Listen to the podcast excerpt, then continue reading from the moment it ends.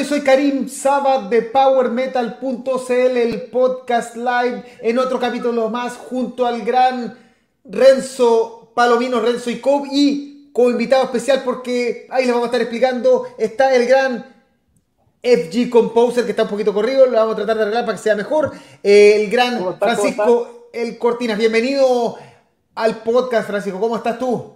Bien, ¿y usted? Aquí, pues, preparándonos para ¡Basket!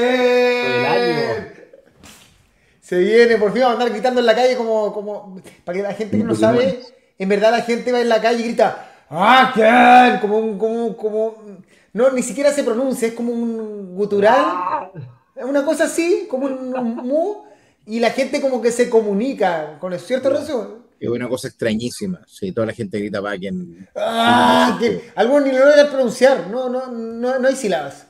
Claro, sobre todo mientras más curado esté, menos, más, difícil la pronunciación, pero para todos, no solo para, no solo para ellos. Oye, ¿cómo, cómo estás, cabros? ¿Cómo estuvo la, hasta la semana, Renzo? Bien, bien, bastante bien. La última semana antes de salir de vacaciones siempre tiene una carga adicional de trabajo, pero bien, tranqui, todo bien. Estamos listos, ¿no? Yo también trabajando como chino en todos lados, ya cerrando, cerré la, hoy día cerré la consulta eh, y haciéndolas todas, porque hay que estar en todas en estas, pero vamos a estar abriendo, solo porque vamos a estar viendo también a Iron Maiden, una Trooper, que es la otra que me compré, recuerden, estaban baratas en el Jumbo el otro día, estaban como a Lucas, así que era la opción de Pro. Sí, estaban muy baratas. No sé si también sí, pero estaban a Lucas. Yo estoy con cerveza lacustre del sur de Chile. Yo estoy, con la tapa de una Peroni. Bien, porque la tapa, algo alcohol tiene, puedes lamerla, quizás te logres curar. Oye, que, que, que Power esto es una calafate ale sin filtrar. Muy interesante. Oye, vamos con los saludo a la gente antes de empezar. Ah, antes que sepan, para que lo sepan, don Jaime Steele en este momento está con, le salió trabajo, eh, así que va a sumarse más tarde probablemente. Y el gran Hernán el Hermoso Borges mm, hoy día está hecho mierda con todo su estudio y está reventándose porque la otra semana no va a poder trabajar en su tesis, por tanto es muy probable que hoy día no se conecte ni un segundo. Así que eso, saludo a nuestros hermanos de... Sí, por eso reemplazo yo hoy día. Al precioso. Fabián Cancino nos está saludando. Marcos Sepúlveda, quien se ganó la polera ahí, la polera de Waze y, la, y ya la mostró. Tremenda polera. Buena, buena. Hermosa la polera. Herrera Scott, saludos. Byron Simino, eh, buenas noches. Buena, eh, buena, Paola Turunen también se sumó. Eh, Nicolás Woodrich. sí. ¿Las banderas están listas? Las banderas. No, nosotros no somos de llevar bandera, ¿o sí? ¿Vamos a llevar bandera? Eres de llevar bandera, Karim. Pero la tengo en el. 2011 con la bandera chilena para todos lados. No sé dónde está. de banderas. Tengo que buscarla. ¿Cuándo, se te pasó? ¿Cuándo se te quitó, güey? Crecí. Pues, llévenla para poder eh, jugar, encontrar el chileno al baño. Tengo, con, tengo, no, 6 millones. al baño con la bandera, güey. Tengo, con, tengo que encontrarla. La bandera, toda la, la, la, tengo que encontrarla. En algún lado está, pero esa bandera todavía existe. buscarlo en las transmisiones, pues, güey. Ahí está, mira, Jaime está conectado hacia distancia. ¿Cómo está Jaime? Eh, Buena, Jaime. Homer SLS con más pega que, con más pega que puta nueva, eh, porque, porque no es verde, dice un amigo. Sí. Eh, aquí en Valdía, con una Valdía Peileile Scott, Cristian Chacana. Mira, dice, no nos podrá acompañar ya que está acompañando a su hija menor en la clínica, que estuvo operada de su rodilla. Así que saludos, fuerza y pequeña, muy doloría, esperar la larga recuperación. Saludos, don Cristian, y fuerza para su hija. Y un abrazo para la pequeña, sí. Mira, eh, Jaime está en un semáforo, le dice que le gusta tu bolera, la bolera que está usando de Steel Rage. Me imaginé, sí. Francisco Fonseca, Víctor Vega, Luis Palma, Zona Meloman, aquí la tienda de metal de Arica, que nos está viendo, así que saludo a mis amigos de, Arica. Eh, Gospelian, el gran Gospelian Dan Hayer, buena cabro, saludos de Cartagena de Chile. Estaba esperando el debut oficial, ya no de demos de Gospelian, estaba ahí pendientes con su trabajo. Y eh, vamos a cantar el himno nacional, depende de la cantidad de alcohol. Eh, no lo prometemos. Eso... no, eso es, eso es muy fachistán. La, última vez que cantamos el, himno nacional en un evento importante, bueno, quedó la cagada, acuérdate del eclipse. Verdad. Oye, eh, quiero partir el programa, hoy día vamos a partir con algo especial, algo fuera, que de una persona que no es específicamente metal, pero lo estuvimos conversando, que su actitud en la vida es más metalera que el 90% de los metaleros, de los que se dicen ser metaleros, que es la gran Sinead O'Connor, que falleció a sus 56 años. eh, por una depresión muy severa. De hecho, hace un poco más de un año se había suicidado su hijo y finalmente entiendo que atentó contra su vida. Eh, un salud con una persona que fue capaz de pararse, eh, romper una polera, una foto del Papa en, un concierto en vivo. O sea, ella no, ella sí, de actitud de metal, de cómo, de cómo enfrentar la vida y de cómo eh, oponerse contra, la, contra el sistema, es un ejemplo. Así que salud por ella, creo que se lo merece. Sí, totalmente. ¿Alguna palabra, amigos? Lo dijiste, lo dijiste muy bien, Karim. Creo que tiene, tiene mucho, mucho metal su actitud, efectivamente. Se levantó contra la iglesia en una época que era muy difícil hacerlo. Eh, muchos no lo entendimos, yo estaba chiquitito, no entendía nada. De hecho, de hecho me chocó un poco. Oh, ¿Por qué hace eso? Sí. ¿Por qué está haciendo eso? Y, y, con el tiempo, todos le demos una disculpa a ella, definitivamente. Le demos una flor en su, en su lecho. Así que, nada, un saludo por, por Cine O'Connor, que descanse en paz. Francisco, tú eres más músico. Pero no tengo nada para tomar en este momento.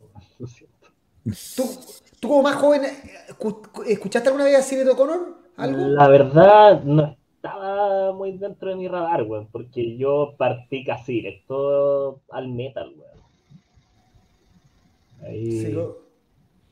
¿Aló? No, te escuchamos, te escuchamos. Sí, te escuchamos. Sí, desde, desde chico como que estuve full metido en el metal, entonces Además era como bien hater cuando chico, entonces no escuchaba nada que no fuera metal. Oye, todo esto, de hecho, eh, aquí la gran Pablo Turunen dice, gran artista que hipotecó su carrera por lucha. De hecho, leía un comentario que cuando ella se embarazó, eh, le recomendaron abortar. Así como abortar eh, de parte de los medios, le dijeron, deberías abortar porque esto va a afectar tu imagen escénica, tu imagen de cultura. Y dijo, no, esto soy yo, yo soy con mi mi hijo o mi embarazo y voy a cantar con mi embarazo y no tengo ningún problema. O sea, ella se opuso a todos los, eh, los conceptos de, de, belleza, de, de, lo que había que hacer, de lo que había que decir. Así que, bien, eh, que descanse en paz, eh, ojalá donde quiera que esté. Eso ya depende de cada una de las religiones o cada uno lo que piense, si cree en religión o no.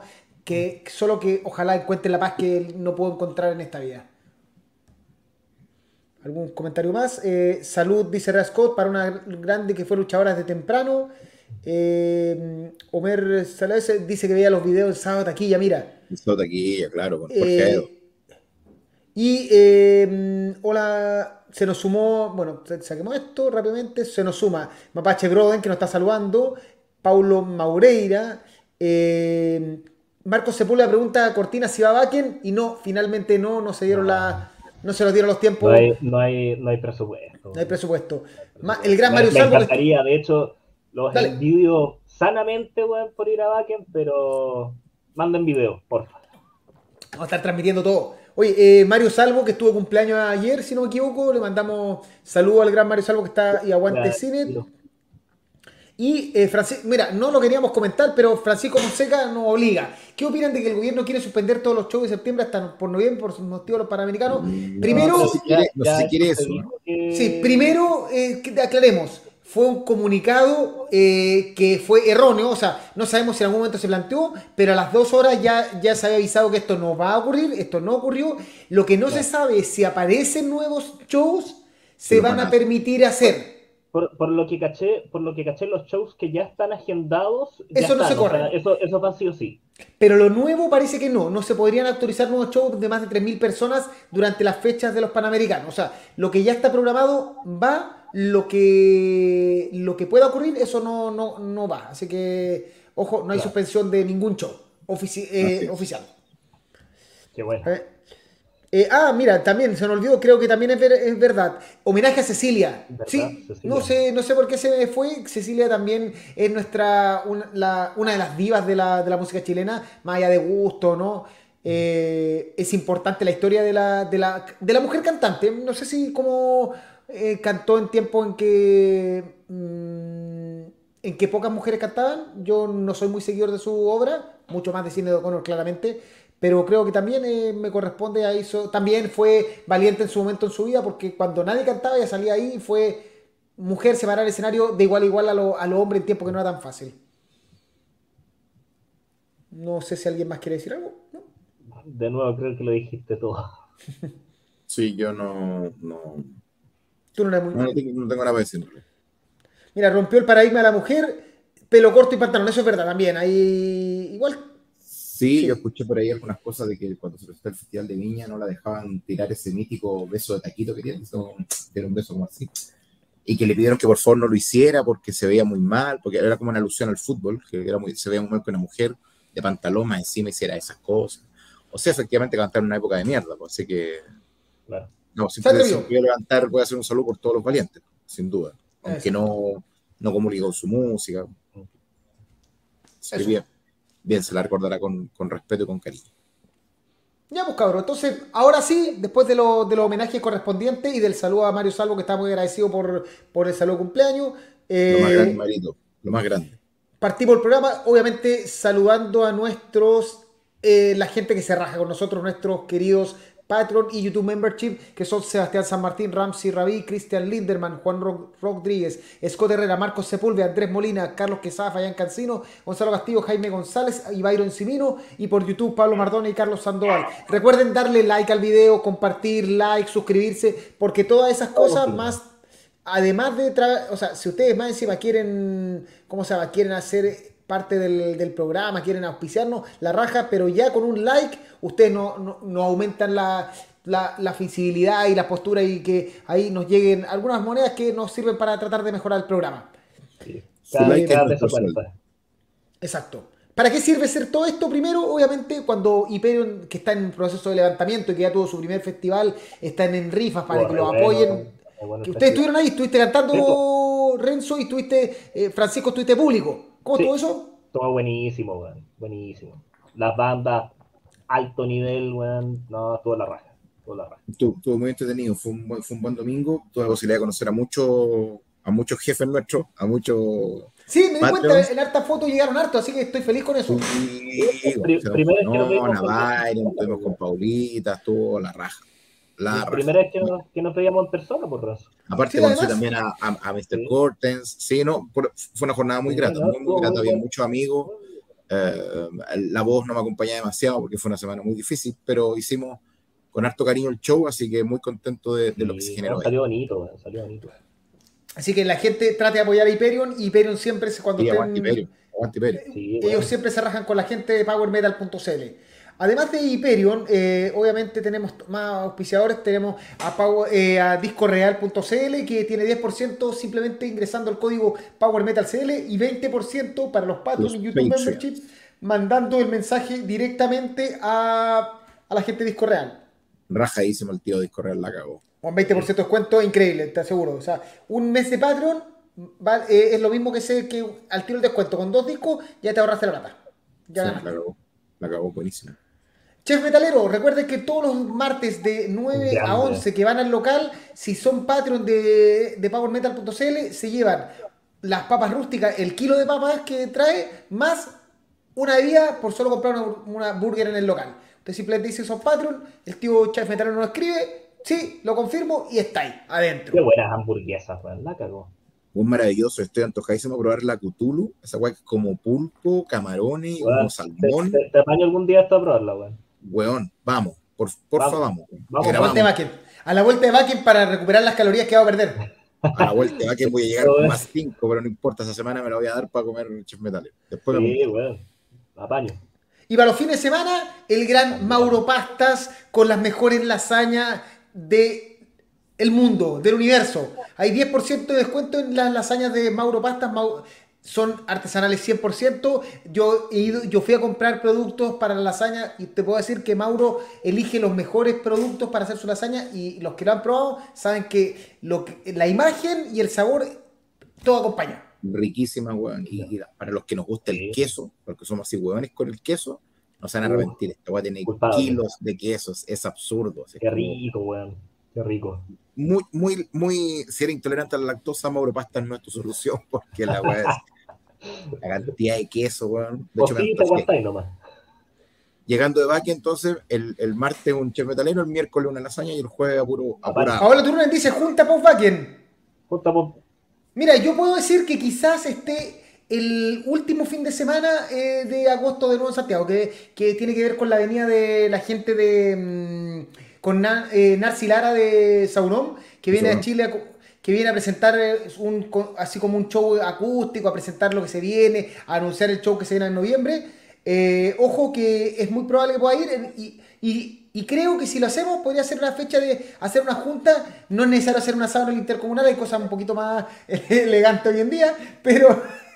Ah, pero no, no, el, el, loco asado en el que fluya, bueno, que fluya, pero bacán. Que fluya. Feliz de hacer una junta pues, bacán. Fue muy, fue muy grato el, el, grupete del, del, domingo. O sea, que se sí, soy... muy bacán, muy bacán. Ahí está. Tremendo evento el domingo. Es Byron Simino, haré olvidar al nano y vuelvo. Yo lo hice justo antes del programa. Ya. Vamos.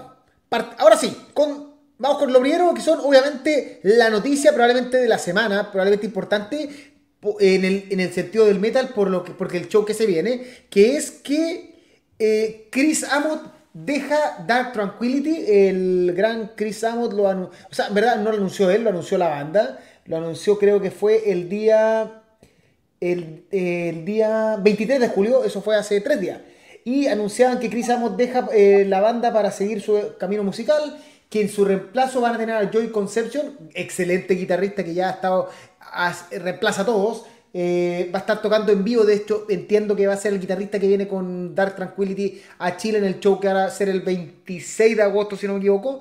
Em, nuestra misión y que además la banda anuncia que ya están trabajando en su disco número 13. Igual, increíble que Dark Tranquility tenga 13 discos y como que no, uno no, se dé cuenta que son tantos discos. Em, igual es una gran pérdida para la banda, pero ¿será tan importante la obra compositiva? o sea, si, no me, si no me falla la memoria, solo está presente en, en Moment, ni siquiera en Llegó el último, y por eso llegó para el último disco. Y de hecho llegó con la, con la dupla nueva, la Andrómeda más Chris O sea, como que llegó y se fue. Sí. Sí, o sea, honestamente, mientras siga Iwers, Brandstrom, Stane, no, no, no, veo, no veo demasiada tragedia, la verdad, como fan acérrimo de Tranquility no, no, no, no me parece tan terrible, la verdad. No. Yo creo que, la, que la pérdida más que nada de nombre. Es una pérdida de nombre. Sí, una pérdida más de nombre, porque es Chris Amott por su historia con el death metal melódico y todo eso y porque la banda lo presentó como la gran llegada de la banda, así como Volver Tranquility, y tenemos a Chris Amott junto al guitarrista Andrómeda, que no recuerdo su nombre, así como a nuestra nueva dupla de guitarrista, y que duraba un disco igual, así como que suena fuerte, pero, pero no es tan importante la historia de Dark Tranquility, ni será recordado como el guitarrista de Dark Tranquility eternamente. Sí, a lo mejor no resultó, hay, que tomar en cuenta los que tenemos bandas y proyectos musicales sabemos lo difícil que es llevar cinco caracteres distintos. Eh, bueno, es como un grupo de amigos, es, muy, muy complejo, como una familia. Entonces, a lo mejor simplemente hubo una cosa de caracteres, de ideas musicales que no se llevaron. Y nada, por lo mejor de la suerte, que es un talentoso enorme, así que de seguro le va que se vaya. De hecho, por ejemplo, acá eh, la gran Power Runen dice que a ella le da pena y que eh, ella lo quería ver. Mira, ahí está, el 29 de agosto va a estar eh, y es Dark Tranquility con Chelsea Green, con Área 51, eh, Lupo Saidra eh, y alguien, ah, no, ese de, Mosfelia, ese en otro. En Draconian, sí. Se me cruzaron los. Lo, los conciertos. En Sodom, Draconian Es que ya son tantos shows que ya se me confunden todos.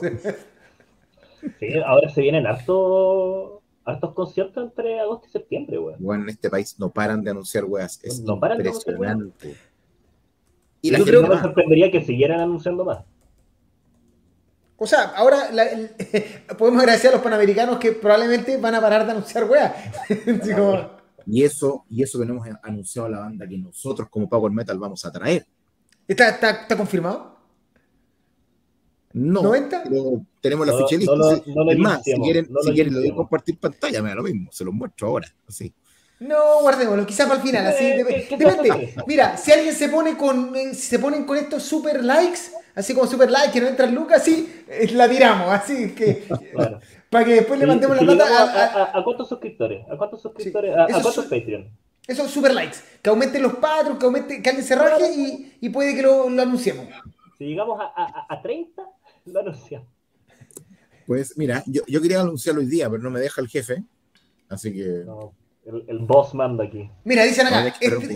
¿Es, trick or treat? Pero sí, está Quizás sí, quizás no. Mm, No, no, no. Mm, aunque, aunque es muy amigo nuestro, ¿eh? Es muy amigo Sí. nuestro. el- bueno, muy El amigo tío- Karim. porque El tío Alessandro nos contesta todo, pero no, pero no es él. No es él. Aunque puede, puede que venga Tricostri. Pero no con nosotros. Sí. O sea, no Por lo menos está, él está- ya anunció la gira mexicana. Eso. Claro. Y dice gira México más Latinoamérica, pero no tiene ninguna fecha en Latinoamérica en el. La fecha. ¿Fecha podemos decirla? Diciembre. fecha, Diciembre. Diciembre, ya, sí. Que vamos a traer a Maiden. Puta, si traje. oja- yo creo que si estuvieran haciendo Maiden, no, clara, no sé si estaríamos, estaríamos los tres viviendo juntos transmitiendo. Así como yo. Una cosa así, si pudiéramos, si pudiéramos traer a Maiden. Traer a bueno, no, o sea, sería. Mira acá, Pablo González de Metal Review está ahí saludando. Eh, saludos, don Pablo. Eh, Bueno, Pablo. y dice Matías Palma que ya sabe qué banda es. Si sabe, no lo diga. Es- lo que pasa es que es como, un secreto, secreto. es como un secreto a voces. Y Parece que hemos tratado de, de mantener el secreto. Somos tan hocicones que hay varios que ya saben, ya se lo Los, imaginan. los sanguchitos palta. Diciembre en Mundo Mágico. Con, con Maggie Carol y el, y el oso Willy. Ya, Labyrinth. Ah, no. Isaac, nos gustaría traer el Labyrinth Uh. totalmente. Tenemos contactos con Labyrinth, tenemos todos los contactos. Labyrinth, Labyrinth lo trajo hace poco el tío Spider. Sí, el- o Atenea, Atenea a ver si tiene contacto con O Atenea, Atenea porque, Atenea, porque tiene Drake, contacto directo con el tío, con... con Olaf. Mm. De hecho, en el, en el, en el show, le- en la entrevista, en la entrevista que voy a de dejar colgada, si me acuerdo, nos habló, sí, pues de Atenea. de se saludaron, le, dio, le mandó Eh, besos, abrazos, todo eso. Con el tío Garrasco. Sí. Ya. Y eh, es solo una suposición, pero no lo va a decir, dice Matías Palma. Ya. Que lo mande, que lo mande por interno. Ya. Lo mande por interno para ver si está bien o no. A ver que sí, esto de acá. la- Bueno, eso fue con las noticias, eh, la gran noticia de la semana. Eh, más que nada, acuérdense que va a estar Dark Tranquility, pero no va a venir con Chris Amott. Quizás eso es como igual la gente quería verlo en vivo. Eso también es, es como una, un detalle. Así que, pero Joey Conception igual es tremendo guitarrista, así que no, no sé, no es como. A, lo, a lo sufre. mejor se fue porque no quiso venir para acá. Dijo, "Sí, no voy a jugar a Latinoamérica. No, Entonces te la. Sí, voy a andar jugando en Chile, güey. Claro, que voy a ir a jugar tan lejos, weón. Me voy. Estoy buscando mi. Oye, en. Backen tampoco va a tocar Amot, ¿no es cierto? Algún ya se fue. No, ya se fue, No, ya ya fue. se fue. Y se marchó así. Y a su Literalmente. le llamó libertad. ¿Qué expectativa tengo por ver a Tranquility? Pero espérate, ah, tú, no, tú no has cambiado tu ranking, tú no eres como Jaime que cada tres días dice, presenta una banda. Running Order todos los días. Da Tranquility es inamovible de mi Running Order. Es Jaime ve una, inamovible. ve una foto de algo y cambia el ranking order. Después, Sí. va literalmente él escucha, mira, ¿sabes Jaime? Eh, dicen que a las 5 de la mañana del día lunes aparece un fantasma y toca en Bakken y Jaime va a adelantar su viaje para llegar a Bakken a las 5 de la mañana para ver el fantasma que toca música. ¿Es cierto eso? Es una realidad. Él- a lo que él le gusta es aprovechar mucho el viaje, digámoslo Sí. así. Sí. Entonces, si sabe que está tocando en el pueblo una banda de guaracha, va a ir a verla. Pero mi amigo es entusiasta, es así. Está bien, está bien. Sí, está bien. Oye, pregunta Renzo, ¿vaya a Draconian? No, ah, sí, po, sí, po. O sea, Va a, Dra- a dar Tranquility en Bakken. si Dark Tranquility en Backen no toca, si se derrumba la weá, si a mí me da un cometílico o si no los veo en el viaje, llego a ver a Dark Tranquility a Santiago. Si logro ver a Dark Tranquility en Backen, voy a Dracon. Efectivamente. Y eh, Pablo, hablando de, Labyrinth, Pablo Madeira dice que escuchó la entrevista y fue genial. Excelente entrevista y Olaf un crack, sí. Fue maravilloso, Sí, sobre todo la parte de Olaf tirando chuchá. La parte de Olaf Sí, tirando chuchá. Maravilloso. Oh, que fue buena esa wea.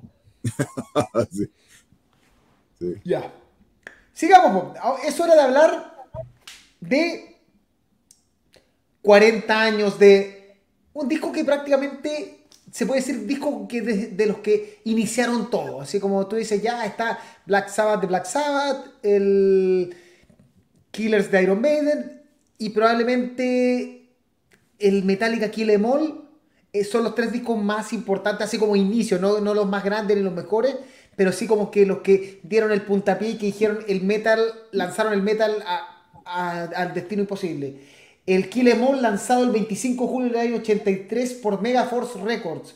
Eh, la banda había sido fundada dos años antes por Lars Ulrich y James Hetfield y ese disco eh, llegó a ser, a ver, según esto, llegó a tener el puesto 30 en los singles, o sea, tampoco es que como que la reventara esos años, pero hoy en día, con, con, el paso del tiempo y con todo lo que ha pasado, uno entiende que el, que el Kill Em All es el inicio de una. Probablemente de la que actualmente es la banda más grande del metal, así como eh, publicitariamente. ¿No? Así es. Renzo. ¿Te gusta el Em All? Por supuesto, o sea, el Em All es eh, uno de los discos más importantes de la historia del, del metal. Eh, aparte que es de ese glorioso año 1983, un año que trajo a, Piece of, a, Peace of Mind, a Holy Diver, a Melissa, a Balls to the Wall, a Into Glory Ride, que hablamos hace un tiempo.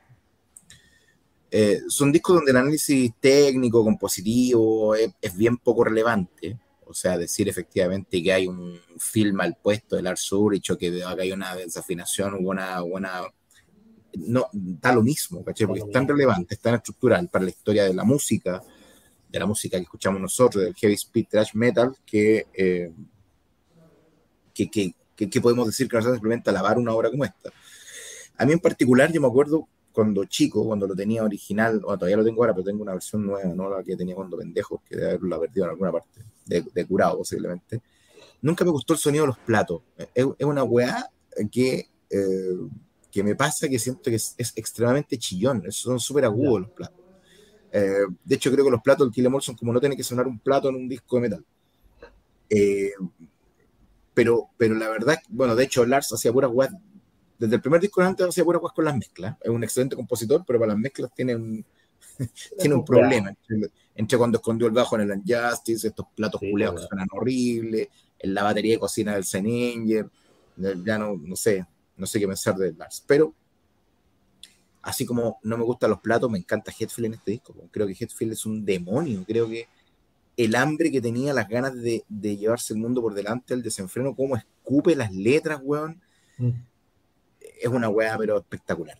Realmente espectacular. Es un disco que es lo mismo que escuchar los primeros de Slayer, es súper primigenio, está súper cruz, te contagié del, del, mismo apetito que tenían estos weones eh, en ese momento.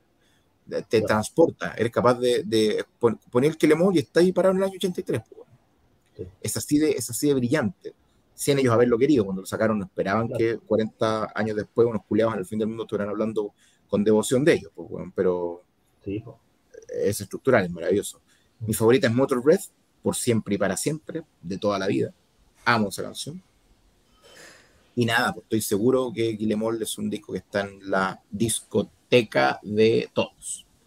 Yo no, no, no traje, fue bueno, lo traje ahora para afectarme, pero una edición de mierda, así tampoco era demasiado relevante. Pero creo que todos lo tenemos, creo que todos lo conocemos, creo que, nada, creo que es demasiado grande, de los más grandes del metal sin duda. Y de la banda más grande del metal también. Podrán gustarnos o no lo que hacen ahora, pero yo creo que es la banda más trascendente del, del mundo. o sea, está con la trayectoria que, tienen creo que Bruce Dickinson podría caminar por el paseo más sin que lo reconozcan y creo que Hetfield no lo podría hacer. Por no sé. No, Por, supuesto que un metalero reconoce a Bruce Dickinson en la calle, pero creo que a Hetfield, creo que a Metallica lo conoce más gente random X que la que conoce a Iron Maiden. Aunque es una discusión que es absolutamente innecesaria, pero yo creo que Metallica es lo más grande que hay en el metal. Y sí, eso es el nombre más grande que, o sea, tú piensas, eh, escuchas la palabra metal y al tiro piensas en Metallica. Absolutamente, absolutamente. Y aunque no me gusta lo que hacen ahora, no, no desmerezco el enorme legado de Metallica. De hecho, respeto muchísimo, lo conversamos en varios podcasts atrás, el hecho que ellos toquen un set distinto en cada lugar donde van. eso, es maravilloso. Eso habla de un amor por el público, pero a toda prueba. Realmente vaya a un show de Metallica donde salen con Leper Messiah, donde salen con The Machine, y después tocan estas weas de ahora, y luego te tiran Fight Fire with Fire. No, eh, enorme enorme metálica. Así que salud por los 40 años de este discazo. Como digo yo, en el Olimpo absoluto del metal. En el Olimpo, pero absoluto. ¿Hablando de algo de Mustaine? ¿De la importancia? No. no me, yo no, no, el Colorado en mi, relato. Sí, por supuesto que sí. Que, que, que, duda cabe, es parte integral de esto, de, de, lo, de lo maravilloso que es el, que es el Kilemol. Porque, porque Mustaine está en, los, en los créditos de Four Horsemen, en Jump in the Fire, en Phantom Lord y en Metal Militia. En esas cuatro temas está Mustaine como eh, escribiendo. Y, creo que. Y de hecho, los temas que no los lanzó, los después los lanza con Megadeth. Eh, yo creo que. ¿Habría sido eh, Metallica tan grande si hubiera. sin. de entrada. No sé. O sea, en fondo es como preguntarse si Iron Maiden. Eh, sin el paso con el. con el tío en silla de ruedas. hubiera llegado tan lejos. El tío silla de ruedas. Igual, igual es peludo ese tipo de preguntas porque son tan hipotéticas. No, por eso. Pero en el fondo, ¿es para Metallica es tan importante Mustaine o no? O sea, yo diría que fue para parte Metallica inicial.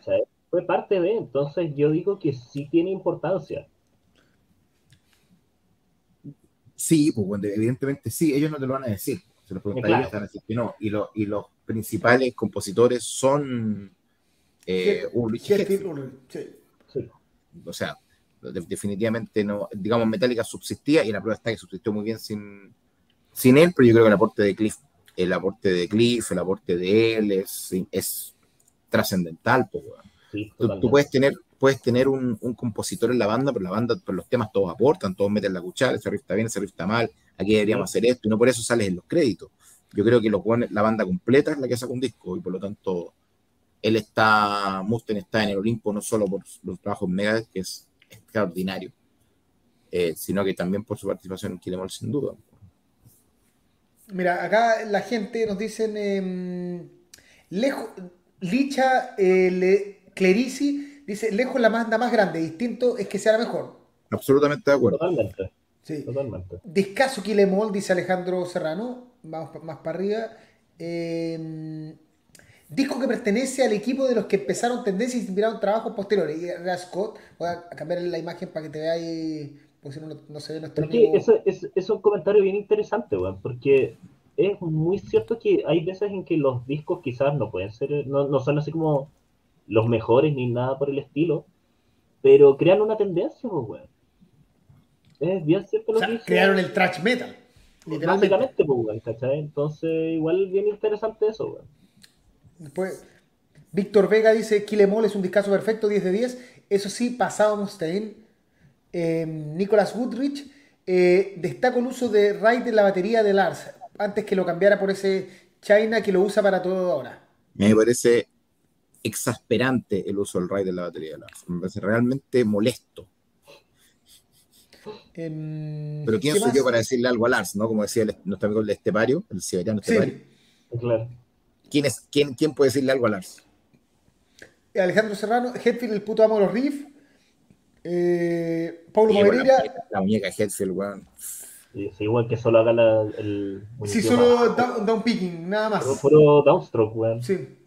El, Kill, el el máximo respeto por su legado y significancia, pero no está entre lo que escucho de forma frecuente, de todos modos. Whiplash es un temazo. Temazo Whiplash. Las versiones en vivo de este disco, puta que son la zorra. Basta con escuchar Whiplash en San Diego en el 91. Es que San Diego el 91 es una locura, pues, weón. Es uno de los mejores lives del universo. Metallica son los que inventaron la música metálica, que espanta a las viejitas. Matías Palma dice, dale, Matías Palma dice, hay mucha gente que aún tiene malentendido de que Mustaine compuso todo el álbum, pero solo fueron cuatro canciones y ni, canciones, fueron riffs. Bueno, eh, el Mustaine sostiene que The Mechanics es de él, y yo le creo porque The Mechanics suena mejor en Metallica que. O sea, suena mucho mejor de Mechanics que For Horsemen. Cristian Carrasco, mira, parece nuestro tío Atenea, grande el Metal Up Your Ass. Y el tío Carrasco llegó en modo Trulia, ¿eh? llegó en modo sí, Saludos, maestro. Mm, Sora Bailado con Erika, Mustaine era más músico que Hetfield en esa época, y Cliff era un maestrazo. O sea, Cliff es un, es un dios del bajo, del estilo, de cómo tocar el bajo Mustaine demostró en Megadeth todo el talento que tiene como músico, efectivamente. Si es más que Hetfield, no sé, podría ser. Eh, me, suena a Mustaine un tipo más cabezón para componer que, sí. Sí, como más, más complejo. Más músico. Más músico. Eh, es que, es que sé que no, más músico, porque yo no creo que Hetfield no sea tan músico como, sí, obvio. como usted, pero son, son eh, acercamientos distintos. Son acercamientos distintos. ¿Usted es el experto en eso? Son, construcciones mentales distintas como Chuck. Claro. Porque si hablamos de. Porque es el que, el que, hace metal más complejo, es más músico, entonces Chuck está por acá y Mustaine está por aquí. No, y Hetfield me, quería decir un poco más matemático, más, eh, complejidad. más, más catedrático. Eso puede ser, así como un poco más complejo, más... Más catedrático, más de, de- de- de literatura de, de escribir, Claro. no tan no tan lo que te viene del, del, del corazón. Ni, a eso voy. Claro. Más cerebral. Eso- eso- igual, eso- igual, igual hay que, hay que escucharlo, o sea, hay que disfrutar los dos, pues bueno, son Sí, como estos Halloween, totalmente, estos totalmente. versus Deris, o es- de todas estas imbecilidades, weón, escucha toda la Sí, weá, al final es, una pelea estúpida, pero, pero al final es eso, es, es simplemente una diferencia de acercamiento al momento de componer. Oye, eh, Licha dice, según Mustaine, dice que hasta un riff del Leper Messiah del Master le pertenece. Bueno, ahí igual, Mustaine como que de repente se pone medio hater y dice prácticamente que lo- el- probablemente encontrar un disco que, que- el último disco de Metallica hay una parte que él creó. Así de repente en ese sentido Mu- Mustaine exagera un poco. También. la verdad que al final caigo igual en el juego culiado, pero porque me gusta la chimuchina, ¿no? Pues, pero si comparáis el último disco de Megadeth con Ah, sí. 72 Seasons, weón, es el cielo a la tierra, hermano. Sí. el cielo a la tierra. Esa Sí. weá es. Los gustos son gustos, pero me parece muy poco debatible. El, lo último de Megadeth es de un nivel. Bueno, también hace trampa porque tiene, porque tiene buenos aliados. Porque, se- porque ya agarra el teléfono y se trae los mejores. Claro, claro. Oye, eh, Metallica, Francisco Fonseca, Metallica, la, eh, la banda robó la melodía a la banda. Weapon Set de Stage Alive de 1980, el tema es Hit the Light. Ya. La redacción está como la raja, amigo Pancho, pero. Se entendió. Es que, el, es que el tema Hit the Light le chorearon a un tema del 80. Sí, Sí. pues, pues puede ser. pues, a, veces, sí. a veces intencional y a veces no intencional. Bueno, el otro día contaba Jaime que, que lo acusaban de plagio en algunos temas Rage de bandas que no conocía. Eh, puede ser, pues, puede, digamos, puede pasar. Oye, eh, dice Cristian Carrasco, oye, el Hit the Light hecho por Dorso, estrenaron la semana pasada. Uf, muy bueno, no lo he escuchado. ¿Tú? Así es, está muy bueno. Aparte tiene un arte, el Fran es un aspo, bueno, tiene como el logo de dorso con el, los colores del Sí. Está bien bueno, bien, bien bueno. Sí. Eh, Matías Palma, es muy genial todo el temple y emo- emocionalidad que transmite este álbum. Se siente que los hueones de verdad estaban furiosos con todo, sobre todo James. Es, es lo que yo he comentado, o sea, James Sí. escupe las letras, es una weá pero impresionante. Eh, Nicolás Woodridge, yo tengo este disco a la par del Ride the Sky de Halloween, violento, rápido, con hambre de comerse al mundo y como dice el compa más arriba, estos discos proto, algo que marcaron fue tendencia. Y eh, Zona Melómana, eh, teoría musical, eh, es más, teoría musical Cliff le enseñó a Hetfield y Mustaine también era seco, musicalmente hablando, o sea, como de cerebral. Y Martín Díaz podría hacer una entrevista a Mustaine para que cuente cuáles son los riffs que hizo. No, Vamos a ver si nos pesca. Sería, Sería hermoso entrevistar a sería la Mustaine. raja, weón. Hubo una época que no se sacaban ni fotos con la gente, ahora está un poco más, ahora está un poco más simpático. Sí, po. Un poco más simpático. De hecho, vamos a ver a Mustaine en Baggin también, porque lo vamos Sí. a ver con Marty Friedman, por loco. Puta verdad. Oye, de hecho, eh, es que Deja aparte... sacar pica, por favor. Sí. Aparte, ¿cómo se llama? Que recordemos que Dave Mustaine también ahora es endorsado por eh, Gibson. Entonces eso también lo obliga a ser un poquito más, eh, Más cara visible. más visible, más televisión, más sonreír, más grabarse, porque Gibson no lo va a dejar así como, bueno, te pasamos la guitarra, pero vos no podís, te- eh, vos podés seguir siendo el, el don no te hablo, ¿no? Ahora tiene, está obligado. No, no puede. Yo, volviendo al tema de Bakken, en realidad decir de que va a tocar con Marty Friedman es una presunción, ¿no? Pero tocan ambos por Sí, separado. Me, me- lo quieres show. restregar más en la cara, ¿verdad?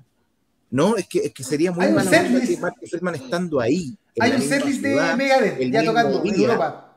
No se acerque a tocar con, Sí. con Mega de un par de que Hay un sería un set- Sería momento, raro.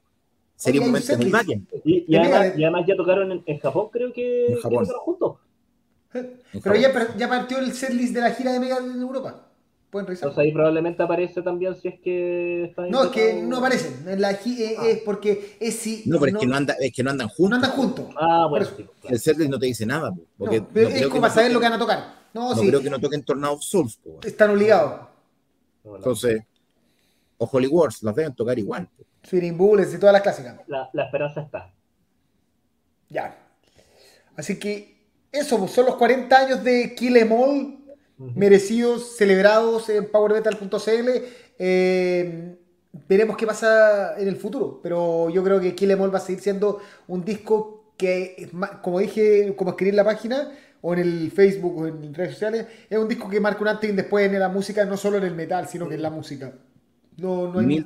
Y, y siempre lo va a hacer. O sea, ya quedó como, como uno Sí. de esos discos que cambiaron así como la, la, el- la trayectoria del, del metal. Sí. Así es.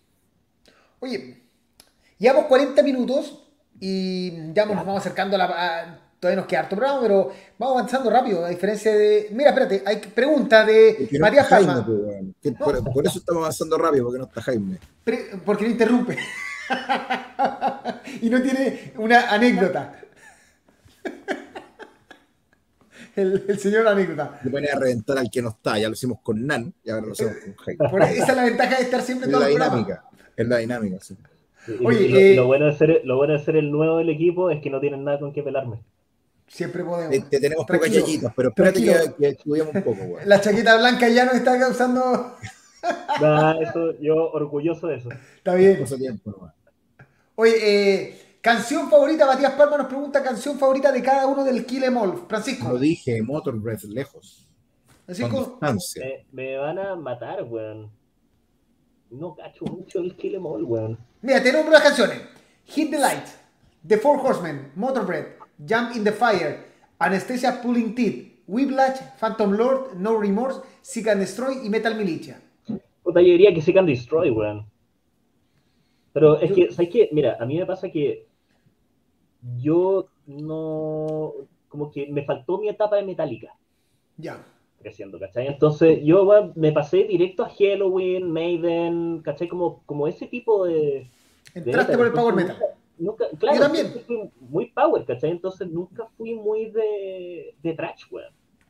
Y ahora, ahora, en los últimos años recién como que me he estado empezando a meter al tema Megadeth, weón, Metallica, eh, todas las bandas de trash alemana. Entonces, puta, yo diría que, bueno, de las que cacho, Seek and Destroy, weón, que es como la que... La más conocida, como con la que cierra. como la más popular, diría yo, así como que más eh, ponían... Mientras no digas I am evil, está todo bien. Ay, amigo, no. Sí, pues, No, eh, es, la más, es la que es la más reconocible. Sí. El- eh, es la más radial, posiblemente. Yo tengo Claro. Whiplash. Whiplash también, esa, Me gusta Whiplash. Pero... ¿Te gusta Sí. En mi caso, eh, Seek and Destroy. No, me gusta Motor Breath. It's how I live my life. Mira, somos dispersos. eh, empezamos hablando de un disco y terminamos hablando de otra cosa. Si, no, si te refieres a nosotros, absolutamente, porque Sí. es un carrete. Si tuviéramos, Ya lo si no dijimos. tuviera una pantalla, una conversación con Karim, que hemos tenido muchas horas así, Sí, de hecho, que quede claro, yo soy ultra disperso, pero de alguna manera el programa sigue. Para eso tengo el PowerPoint. sí, es verdad. Si algún día toman con nosotros, esto es la misma, weón. Y para que lo tengan claro, este ya lo hemos conversado mil veces con Renzo, con Jaime, con Hernán y ahora con Pancho. Esta es nuestra terapia psicológica que nos permite eh, sobrevivir a la mierda de, en que vivimos. Es el podcast menos pretencioso de todos los podcasts del el mundo. Y mira quién se conectó. Ahora viene la anécdota y el programa empezó a alargar. Oye, ¿cómo soy? Te ha hecho tula todo el rato. Yo te Pero lo defender, quiero. pero, me- pero me ha sido difícil. Pero, ¿Por qué, pero ¿por como qué no, me tan tula? ¿Qué, qué hice? ¿Qué me hice mal, aparte de todo? nada. Nos estamos sorprendiendo de lo rápido y lo ordenado que va el programa, sin interrupciones, sin, sin Gracias, amigo. Gracias, sin- amigo Camilo. Cacha, Camilo, si ahora empezó el programa. Cacha. Fan, Oye. fan acérrimo de, de Jaimito. Jaime, ya lo único que te queda por decir es cuál es tu canción favorita del Em All. No es- Y, ja- y jactarte si lo tenéis por ahí, que debes de tener. la- Sí, lo tengo, pero no lo tengo acá. en la bodega. No, no, no, es que tengo unos muebles en el living. No, los Ya, muebles ¿cuál de-? Estamos más ¿Ah? delgados, Jaime, ¿no? Está más delgadito, hermano. no, yo creo que es el tiro de cámara. Muy Ah, bien. Eh, Canción favorita de Em All. Eh, de Four Horsemen. Ya. ¿Viste? Tenemos de la Megadeth, su- po, weón. Me la suda Mechanics. Me la recontra suda. Oye, que la gente. Eh, ¿Por qué no metimos este one después de la parte de los reviews nomás, Karim? Weón, íbamos tan bien. Oye, cortito, cortito, cortito. Yo tenía, tengo una, una anécdota metálica que se llama a wear, pero. ¿Qué te dije? ¿Qué te dije, Renzo? Hace, hace dos minutos. ¿Lo escuché? dije. Si lo, si lo escuché, si los escuché. Cortina, ¿puede, puede hacer una cortina para las anécdotas? La- las estilo anécdotas. sí. Ya voy a, voy a hacer una. Vamos. No, no, no, es que, es que yo le. Nota Es para que, poner- es que yo le, tengo mucho cariño a este disco porque fue el primer disco que yo tuve original en cassette. Comprado en una casetería de la Plaza de San Antonio. En el tiempo que las cosas se llamaban cassette y no tape. Eso demuestra lo viejo de Jaime, porque mi primer cassette que me compré con mi plata fue el Master of Puppets. Ahí está la diferencia. No, pero yo, yo me lo compré, pero igual yo me lo compré como el 90, pues, weón. Nah, ya, cuando salió, no di, la verdad. No, pues sí, bueno, yo nací en el 78, pues este disco es del 83. Eh, me acuerdo que fui a, veranear con mi amigo Darío Pat y con su familia, sus abuelos, y me habían dado unas luquitas y yo con esa bolsié en la casa del abuelito, de los abuelitos de Darío Pat. Todo el verano. Todo el verano. No, no, no, y con la platita que me habían con, con, la platita que me habían dado estar en, en, en huevaditas en, en, en Yoyeo, que estábamos ahí, me compré en San Antonio mi Quilemol. De ahí para adelante, de ahí para adelante historia. Las abuelitas tenían el disco y al lado el, el vinilo de Cecilia, y se lo robó. empeñó, empeñó el vinilo de Cecilia. Oye, la gente, espérate, la gente dice, Víctor Vega, Metal Militia. Eh, Camilo, eh, el, amante, el amante de Jaime, el que lo extrañaba, el Killer Ball, lo tengo pirateado, comprado del persa. El amante de Jaime. ya. Eh, Nicolás Burrich, a pesar de los 40 años, el debut de Metallica, inevitablemente Megadeth se roba la película. Francisco Fonseca, Phantom Blob y Jamming the Fire. Sigan Destroy ya aburre. Eh, Nicolás Guthrie, el inicio Hit the Likes es brutal. Eh, Alejandro Serrano, ahora se alarga el programa. Todos lo sabemos. Sí. hasta los seguidores agarran para el huevo del Mira, se extiende el programa hasta las 22.45 como la semana pasada. ya. Oye, no lo he escuchado nada, así que me estoy desayunando, queda en Chineito Connor. Ahí perdí señal. Excelente. Seguimos. Para la gente que no lo sabe, y lo tengo que recordar siempre, se viene el próximo 14 de noviembre The God Machine Tour 2023. Blind Guardian va a estar presentándose en Chile en el Teatro Caupolicán. Todavía quedan entradas, no se queden fuera gracias a la gente de, de FanLab y Chárgola. Y en powermetal.cl estamos recorriendo la historia discográfica de Blind Guardian. Partimos hace ya casi tres meses, dos meses y medio, ya por harto, harto tiempo. Y llegó el momento... Probablemente, Power Metal como que llegan con eso. Sí llegamos a uno de los momentos más esperados de, este viaje, que es hablar de Nightfall in Middle Earth. El disco de Blind Guardian que está completamente dedicado, o sea, ya hicimos una pequeña introducción en la semana pasada cuando estábamos hablando del EP Mirror Mirror, pero este disco está completamente dedicado a la obra de el gran Tolkien llamado El Silmarillion. Juan Ramón Rodrigo. Es el disco número, el sexto disco del, de Blind Guardian, compuesto por 22 pistas, porque hay 11 canciones y 11 interludios. Salió a la venta el año 98, el 16 de noviembre del año 98. Así que probablemente después vamos a hablar de nuevo cuando cumpla los años y tengamos que hablar de, los, de los discos que cumplen años. Un año eh, tenía cuando salió ese disco. Mira. no, no, no, Fue lanzado por, Sí, lanzado por Century Media con Fleming Rasmussen y Hansi Kuch como productoras y que, eh, como les dije, este disco está basado completamente en la historia de El Silmarillion. Eh, este es el disco en parte por lo que yo llegué a powermetal.cl, eh, así que es un disco importante en mi vida en esta página, independiente que el ruido era muy malo. Review. Pésimo. Pero, pero, pero, sirvió para entrar. Pero apasionadísimo. Pero sirvió para llegar. Eh, Jaime, como acabas de llegar, ¿por qué es tan importante Nightfall y Middle Earth para la historia de Black Guardian? Porque tiene el tema, el tema cierre del, el tema que te empieza a cierre de todos los shows, que es Mirror Mirror, uno de los mejores temas de la historia de Black Guardian. Porque dentro de todo la, el cuentacuentos que es Blind Guardian, eh, incursionaron en algo que no habían incursionado, que hace que era hacer un disco conceptual y teatral, si lo queréis llamar así. Y es un ejercicio que cuando lo haces te puede resultar muy bien o puede no resultarte. Por ejemplo, y yo sé que aquí me voy a llevar un par de, un par de, tractores, yo creo que el Nostradamus de Judas Priest es un ejercicio que es fallido al respecto. que no, no, no, no, no cierra como disco conceptual. Eh, los interludios no se entienden, etcétera. Eso da para otra, para otra, para otra, para otro, Cuando otro, programa.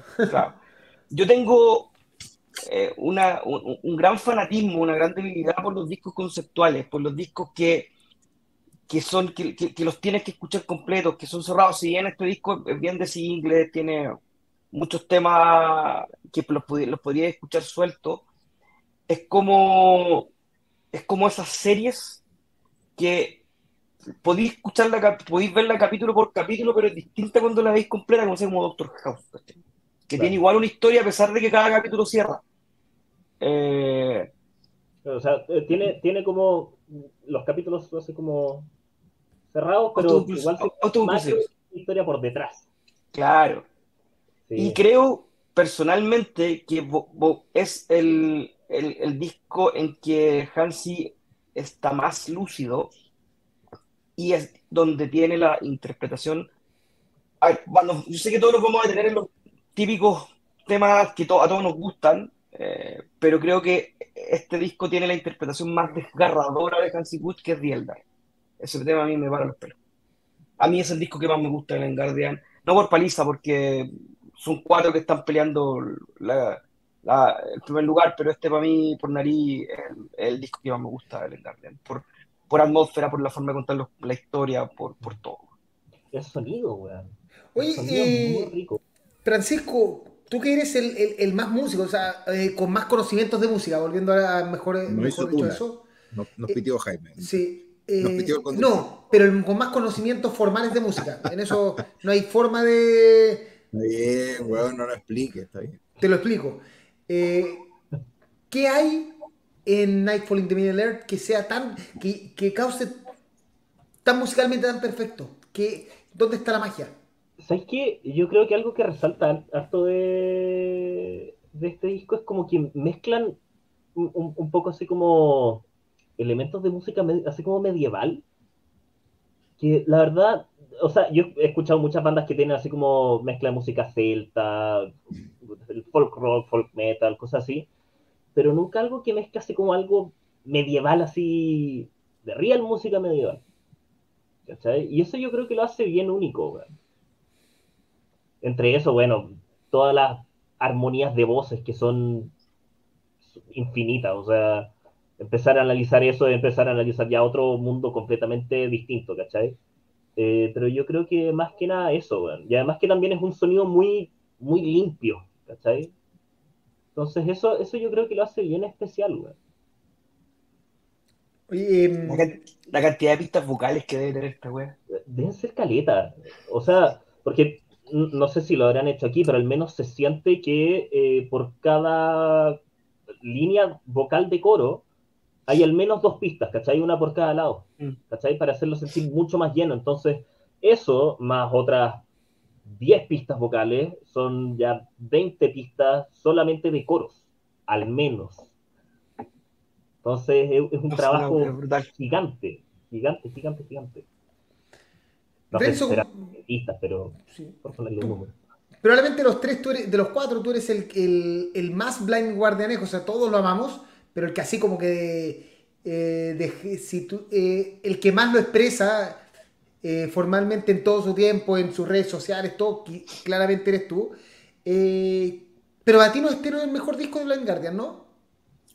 No, o sea. ¿Cuál es la razón de eso? Para entenderte, porque en fondo para ti es más el Imagination, si, si no me equivoco. Sí, sí, o sea, lo expliqué cuando hablamos del Imagination. Yo creo que el Imagination gana Pero ahora hablado de, de este lado de por qué el Nightfall no termina siendo el mejor para ti, siendo que están probablemente peleándose a, a, a, codo Yo creo que el Nightfall tiene un par de, de, baches en relación a lo consistente que es el Imaginations. Creo que el Nightfall tiene temas que son demasiado explotados y hay otros que no logran llegar a ese nivel. O sea, yo creo que eh, Into the Storm, Nightfall, Mirror Mirror y Time Stand Still son otra liga de canciones en relación a Noldor, a Dark Elf, a, los demás. Entonces, eh, creo, creo que por eso es que, es que me quedo con el Imagination. Ahora este es mi disco debe ser mi disco favorito de Garden. No es el mejor de ellos, pero yo creo que es mi favorito, principalmente porque a mí me cambió la vida cuando lo escuché, porque el primero que escuché de Garden fue este, bastante años después del año 98. Y fue lo mismo que pasó cuando escuché el Keeper 2, cuando escuché Legendary Tales, son discos que te dan vuelta a la cabeza. Eh, recuerdo clarito haber escuchado War of Wrath y luego Into the Storm y efectivamente recuerdo clarito hasta dónde estaba parado. O sea, es una cosa demasiado inexplicable, que solo alguien muy melón o alguien que ama mucho la música puede entender. ¿Cuál, fue el primer tema de Blind Garden que escucharon? El primero, el del Into the Storm. También. De hecho, de hecho, cuando parte el show del 2002 en el Estadio Chile, y parten con War of Wrath, y cuando se apagan las luces y, y se escucha The Feel is Lost, Everything is Lost, eh, puedo cerrar los ojos y, recordar cómo fue ese día. Creo que, creo que pocas veces he estado tan emocionado en un show que ese día. Creo que es el mejor show en el que he estado en mi vida en mis 44 años. Y he estado en tres Creo que nada, nada explica el, el, nexo que uno puede generar con una banda, con una banda que toca la manera que a mí me tocó y específicamente este disco. Así que, sin ser fanático de Tolkien, por lo demás. ¿no? O sea, después de escuchar el disco dije, habría que, habrá, que, habrá que leer el libro para entender la weá. Pero sin entender nada, sin saber quién es el weón que está ahí viendo una mina bailando, weón, sin entender quién es Melkor, quién es Noldo, quién es no sé quién. Los, chiquillos el otro día hablaban con mucha... Eh, con mucho dominio del tema sobre la carátula de Mirror Mirror. Weón, yo estoy, estoy por sobre eso, no por sobre eso como si fuera una jerarquía, estoy por sobre eso porque no lo entiendo, porque no es mi mundo, y porque no necesitas ser un tolkieniano fanático para amar este disco de la manera en la que yo lo amo, digamos. Yo quiero tomarme tus palabras y, darle ese giro. Yo creo que la gracia de, este disco conceptual es que es, eh, si no tienes ni idea de Tolkien, no es necesario. Es un disco que en, la música, quizás lo único defecto que tiene en ese sentido, que, que no vas a entender los interludios lo va a, decir para qué están. Porque en el fondo, si lo sacas, el disco queda espectacularmente tremendo. Sí, y a lo mejor esos baches que te digo yo son necesarios, pero a lo mejor no es necesario porque tiene que haber una pausa, un cuento, una hueá. En el caso mío, como yo en sí leía mucho, de hecho yo escuché este disco después de haber leído El Señor de Anillos, que mandé lo del Señor de Anillos como en 8 o 7 días, los, tres tomos, comí, comía literatura en ese tiempo. Eh, lo entendí, entendía los, los el Silmarillion lo leí, mucho después, pero ya sabía de lo que estaban hablando, entendía los conceptos. Eh, y el Silmarillion es complejo, es muy complejo de leer porque tiene un poco de poesía, es rarísimo, no es, no es un libro al, al, tipo Señor de los Anillos. descripciones gigantes que duran como... No es como el, para describirte que una mosca vuela se pasa cuatro páginas. Eh, entonces, pero claramente este disco tiene ese enganche. Si te gusta la literatura, a mí me gustó porque yo dije, oye, a ti te encanta todo el quien escucha esto y me voló la cabeza.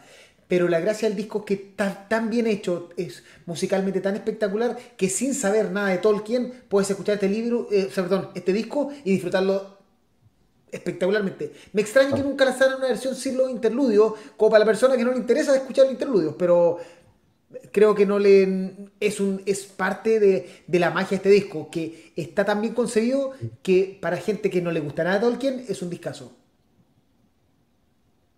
Sí.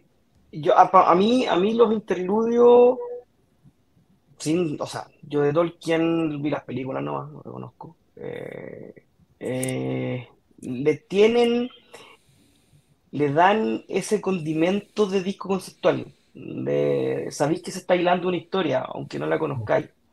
Y eso a mí me, provoca me provoca cositas. Lo que pasa es que el problema está que cuando, cuando, no, que cuando, cuando sabes la historia te das cuenta que eso tampoco tiene sentido porque el, el Silmarillion como libro es, una, es más parecido en ese sentido a la Biblia antigua, por decirlo así, que son puros cuentos cortos. Y que tiene una historia que te recorre la historia de la, de, la, Tierra Media, pero, pero como que pasa esto, mil años después pasa esto otro. Entonces esos interludios más que nada son como, ahora vamos a cantar de esta canción y por tanto te contamos esto, pero no hay una, no es como que termine una canción, viene el interludio que explique algo, las conexiones entre las canciones, no están así. Ya, eh, chicos, muy corto yo me tengo que ir, así que eh, cuídense. Muchas gracias, Pancho, por sumarte. Quizás, quizás, me quizás me conecto después, pero no sé. Así que. Aguante, Pancho. Gracias por todo. Gracias, Chao, gente. Nos vemos. Chao. Oye, ¿le damos los comentarios a la gente? Por supuesto. Veamos, mira, eh, a, ver. a, mí me dicen, espera, a mí me dicen Melkor y todo eso, para mí son amigos que tienen sobrenombre, güey. son sobrenombres amigos. Que... Todos nuestros amigos de, todos nuestros amigos de la página. sí. Mira, aquí está. Eh, el disco que conocía Blind Guardian, no dice el tío Atenea, tremendo. Tremendísimo. Eh, maravilla de disco, sin duda perfecto. Eh, a Jaime le empezaría a decir el anécdotas. Dice eh, Pablo González, mi disco favorito Blind Guardian. Este junto al Somewhere Far Beyond fueron los discos que me introdujeron a mi gusto desmedido por la banda.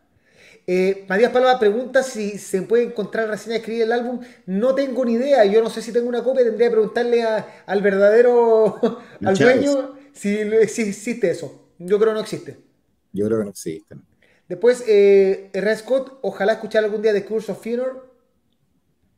Eh, Camilo Solar es un discazo. Simón Chile, The Curse of Funeral, el primer tema que escuchó de ellos y fue un flechazo. Rea Scott, los fanáticos de la era más rápida de Blind Guardian les costó digerirlo. Por mi parte fue el primero que escuché de ellos. Fue, parece, el, primer disco que escuchamos mucho, me da la impresión. Sí, yo llegué tarde a Blind Guardian, la verdad. Aparte que fue en, la, fue la época del boom del power metal. Sí. A fines de los 90, desde el 97 hasta el 2000. Así que fue la época así groseramente full del, del estilo. Entonces, muchos, eh, muchos deben, deben haberse iniciado con el power metal que Blind Guardian con este disco. Matías Palma, hoy hay gente que sabe hasta los interludios, o sea, pasaje del Silmarillion completo de memoria, y lo recitan a coro en los conciertos. Esa cosa me parece impresionante. Simón Chile, los lyrics son increíbles, es una real obra con interludios, coros, armonías, es muy expresivo. R. Scott, Time Stand Stills at the Iron Hill, otro momentazo del libro, Fingolfin vs. Morgoth. No tengo idea quiénes son esos dos hueones, pero qué temazo es, uno de los buenos contra uno de los malos. ese, tema, ese, tema, es una locura y lo siguen tocando muy seguido, Era como el, el, el, Sauron antiguo, para que caché. Es de los que es, de los que rescataron de, es de los que rescatan de este disco, pues rescatan ese, Nightfall, Mirror Mirror y a veces eh, Into Storm. Byron dice, el Imagination y el Somewhere son tremendos discos, pasan por mucho estado de velocidad de la música. Leonardo Collado, el climas de la discografía de Blind Guardian, sonoridad medieval combinada con fuerza que te atrapa, más el plus del libro El Maestro Tolkien. Eh, R. Scott, la intro, Rat, eh, es cuando Morgoth libera a Sauron cuando van perdiendo en la guerra de la ira. Cuando se escucha en vivo, puta que es, de pelos punta, ¿cachai? Matías Palma, no es, esto, no es necesario ser fan de Tolkien para apreciar y llamar este álbum, pero si lo eres es un tremendo plus. Se nos suma eh, Carlos Sepúlveda. Mira, Rea Scott tiene razón, es como leer la Biblia, en dos líneas ya se murieron con 20 hueones. Literal, es así. Eh, Simón Chile, más allá de los temas más reconocidos, When Sorrow Sang no se valora mucho y este mazo When Sorrow Sang, sí, temazo. Rodrigo sí, Bravo. Los dos temas rápidos, aparte de Mirror Mirror, no, lo, no sé si los han tocado alguna vez. Mm, muy poco. Eh, Rodrigo Bravo, hola, qué lindo este disco Blind Guardian, el, hombre de Brave Lord. Lindo Fabián Cancino, opinión polémica. Da lo mismo el contenido de las letras, más importa su métrica y la melodía de la canción. Eso es lo que más queda si cuando empecé a escuchar metal no sabía inglés. Es una discusión bonita para una manga de curado en un bar, porque hay gente que. Tengo amigos cristianos que no escuchan Dayside. De hecho, nosotros le pegamos al tío mm, la otra vez por ser antivacuna en las canciones, ¿te acordáis? Exacto, pues bueno. A nosotros eh, no estamos tan de acuerdo. Yo, entiendo, yo entiendo una música como una obra musical, como una obra artística completa que incluye las letras, y si las letras son buenas, el tema se eleva, y si las letras son una mierda, el tema baja. A mí me parece que es imposible analizar una, una, una canción sin su lírica. Para Mira, Víctor Vega lea los libros increíbles. De hecho, el disco parte al final con la conversación en Sauron y Melkor. Por eso digo, si no tiene un orden específico de como conceptual, como que fuera una historia contada, sino que está saltado de un lado a otro. Camilo Solar, nunca he leído ese libro, solo sé que es Antiguo Testamento de la Tierra Media y aunque leí El Señor del Anillo del Hobbit, lo hice después del disco. Da, eh, por eso interludios como sea y para quien sea son la raja. Bayrot Burgos, libro hecho música, nada más que decir. Eh, Jaime Steele, At the Iron Hill. Eh, mira, Matías Palma, yo cometí el error de intentar leer Tolkien con el Silmarillion. Si bien se entendía la historia, la lectura se me hizo muy rara. Eh, Simón Chile, entre más sepa mejor. Eh, em, Pablo Nosiglia no es mi favorito, pero sin duda un disco obligatorio. Qué lindo disco para Pablo Pablito, Pablito, compañero de la U, que le, escucha le gusta el metal más extremo. Gran fanático de Hegel, Ojo. Tiene, ¿De qué? Si no me equivoco, tiene hasta el, sí, tiene hasta el cassette. Mira. Entonces, Pablo es un tipo que sabe muchísimo de música, sin duda. Carlos Sepúlveda con la pura intro que he peinado para atrás.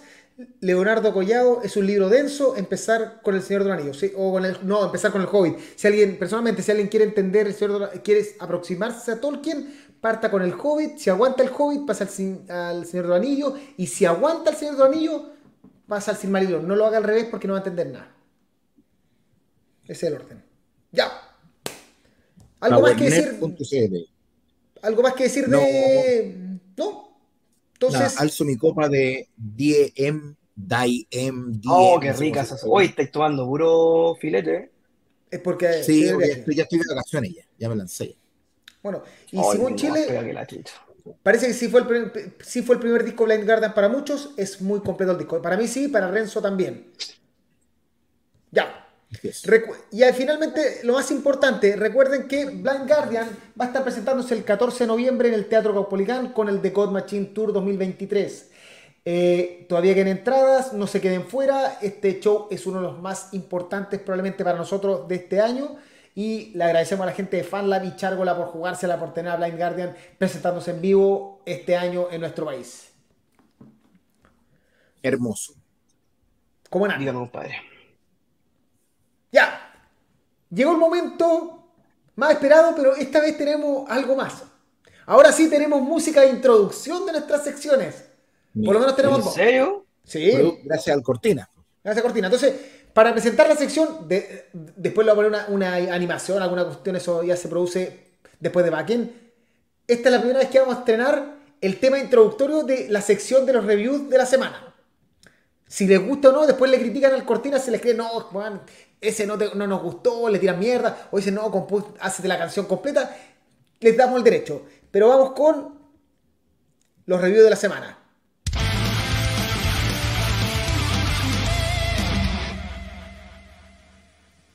¿Bien?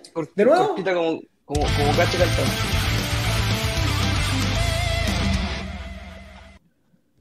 Esa es la. Ahora sí, con review de la semana. Como cacho hombre casado. ¿Le gustó? ¿Aprobado? Sí, aprobada. ¿Quieren la, la, gente que dice le gustó la canción de Christopher Cárcamo que se acaba de conectar? Digo tarde, ponla no, ponla no, ponla no. Ya, de nuevo, tercera vez, vamos con de nuevo. Ando veré con You Suffer de Navandento.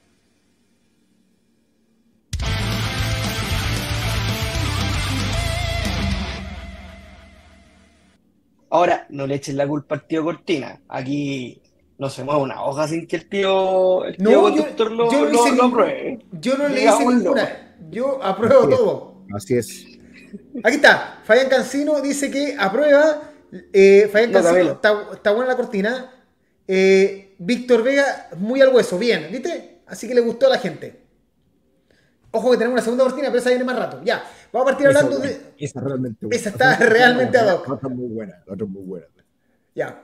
Vamos a partir hablando de Nike Legion, Fight or Fall. Entiendo que Renzo era el comentarista oficial de este disco. Me han pedido que sea el comentarista oficial de Nike Legion, sí. Bueno, comenta. Así que, bueno, les voy a comentar. Nike Legion, salud cabrón, me saca el güero. No canten los domingos de la noche cuando hace tanto frío. A ver, Night Legion es un power metal australiano que saca su segundo disco después de seis años. Yo no había escuchado el primero es un power estructuralmente bastante típico. Um, dos guitarras con, una conversación y una comunicación muy interesante entre ellas. Eh, y, toda esta base rítmica apoyada en un vocalista de un altísimo nivel. Un weón muy, muy afinado. Eh, y además los solos son muy buenos. Una banda que las dos guitarras la aprovecha muy bien, por lo tanto es un power metal típico con solos típicos que están realmente a un tremendo nivel. Hasta ahora es una fórmula tremenda. De hecho, las guitarras tienen tanta intensidad, es tan guitar driven, como dirían el, el, el bellezo, que podríamos llamarle tal vez heavy power en algunos pasajes. Mm. Eh, hay un intento muy marcado porque los temas se han matizado, hay pausas de ritmo en algunos temas, hay algunos temas que parten lento y luego increciendo y explotan arriba, otros que son al revés, que parten arriba y que luego tienen algunas pausas de tiempo en el medio. Eh, los coros son bien buenos, son bastante recordables, tal cual como el estilo de Manda, bien catchy. Eh, a ratos me recuerda un poco a Ed Guy, yo no sé si me recuerda un poco a Ed Guy porque los coros son muy oreja o por el vibrato exagerado del vocal, que la verdad que lo usa como recurso mucho. Eh, y aparte de los coros están sobre notas muy, muy altas, a veces se ve como al límite, eh, muy como lo hacía Ed Guy en un principio. Creo que todavía sabe, decía, voy a, voy a hacer este coro, y componía un coro que luego tenía que cantar y era como, ahí como que casi se está cortando el, el elástico para cantarlo. Así que me parece muy agradable, me parece eh, sorprendente, eh, me parece que a los fanáticos del el Power, Heavy Power les va a gustar, eh, sobre todo si son muy fanáticos de la guitarra, creo que esto es principalmente un disco que destaca por la muy buena pega de su doble guitarristas. Así que me parece un disco que no reinventa nada, pero que es bastante agradable. ¿Alguien? Jaime, ¿algo? Sí, sí, yo tiendo a, a coincidir con Renzo. Eh, hay pasajes que son de un power metal bien, bien canónico, como diría nuestro amigo Hernán. Estamos, lo vamos a, a citar harto, a homenajear. Y hay partes que son más heavy. De hecho, es un tema, no me acuerdo cuál, la verdad, en estos momentos, que me suena mucho a Saxon, Sí. eh, inclusive vocalmente. Eh, a prueba, bien, no inventa la rueda, eh, es, es un disco preciso. Y, y denle una vuelta, denle una vuelta. Eh, no es un disco desechable en lo absoluto. Los australianos están lanzando bastante buenos trabajos. Vamos a escucharlo más rato, que no está bueno. Eh, y, y nada, pues a mí me gustó, me agradó 40 minutitos que pasan volando. Eh, tiene un par de temas súper, súper buenos. Así que aprobado Night Legion con un botito de distinción. Yo encuentro que es un disco entretenido. eh, si el- este año hemos tenido trabajos de power metal de nivel excelso, como el de Secret Outcry, que creo que es el mejor disco hasta ahora de año del estilo en todas las variedades del power metal. Discos bastante buenos como el de Bloodbound o el de Twilight Force. Y probablemente este está en la, como le vendría a ser como discos buenos, eh, escuchables. Porque Power Metal tiene... Sí. Que le gustan los tier Jaime, un tier 2. Tier 2, probablemente. Entonces, eh, si no hay. mm, Si quieren escuchar disco entretenido, que probablemente no les va. de power metal, canónico, y que les va a dejar así como un gustito agradable en la boca y van a poder escucharlo. Y, y no, no, es pa- no, no creo que lo terminen comprando, pero en ningún momento van a sentir como que perdieron el tiempo escuchando música. Mm. Eso, o sea, Sí, yo posiblemente no, no, no voy a salir a buscarlo en, en las distros que, que veo habitualmente, pero posiblemente si estoy en alguna tienda haciendo así, Y lo veía así barato, Y lo veo. te lo llevas. me lo llevo. Eso, porque fue un, grato, un rato muy agradable. Lo escucharía no. Ah, Ahora, tal como dijo Renzo, no, no, no, no nos olvidemos del Guitar Driven. Es, aquí, a diferencia de, o- del Power Metal más como a la... o no, esto no tiene nada que ver con Twilight Forest. O sea, aquí No, las guitarras son No, nada. protagonistas. Pero me refiero Eh, power metal en general, o sea, en el estilo power metal, No, no, no, que puede sí, ser. claro, pero, pero claro, pero de repente se puede confundir el, el, el- el canonismo del Power Metal con que Sí, no, no es con mucha felicidad y, y muy, y un muy disco- happy no es, claro. Eso digo, es. muy, es muy. Es que por eso nombré a Sacred tiempo, porque no, tiene no, nada de felicidad. Sacred Outcry es todo lo no feliz de, de un disco. Ya. Eso, notas. Yo le puse un 6. 5-8. 5-9 para, para, para dejar la nota del tiro. Y, fa- y faltan, y faltan Ancilla. Así que. falta Nan, que no mandó ni siquiera las notas. ¿eh? Oh, no hizo la vega. Ah, sí está trabajando enfermo para, poder ir a Bakken, así que se le perdona. Bueno, seguimos con Renzo como nuestro reviewer, eh, conductor de reviews. Y esta vez toca ahora hablar de Century, The Conquest of Time. The Conquest of Time, como dice mi, Conquest of Time. mi- mi subtítulo ahí abajo. Bueno, yo me siento como el tío fundador porque por primera vez en mucho tiempo puedo comentar desde escuchar el disco, que es una costumbre que, bueno, tenía en, en en otras páginas donde tenía posibilidad de hablar de música también. Mm. Eh, creo que es muy distinto escuchar un libro, escuchar un libro, escuchar un disco viendo el librito, weón, viendo la edición, jugando con la weá, viendo la cara de los weones en el, en el- en el prisionero, etc. Eh, edición No Remorse, hermosa, por lo demás, para este The Conquest of Time. Ahí está. No, ahí está.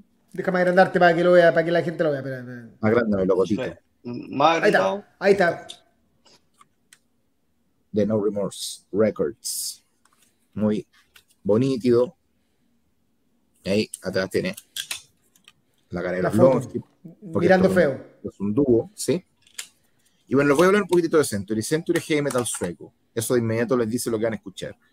Eh, es heavy metal sueco con su definición más pura y con el sonido más primigenio posible. Esta es la banda de Leo Ekstrom, que aquellos que son fanáticos de la movida sueca lo van a reconocer por su trabajo en Lethal Steel, que es una verdadera joya del heavy metal sueco. Eh, y es un proyecto de solo dos personas, él con Stefan Teñer, que es alguien que no es demasiado conocido en el mundo del, del heavy metal, por lo menos fuera de Suecia.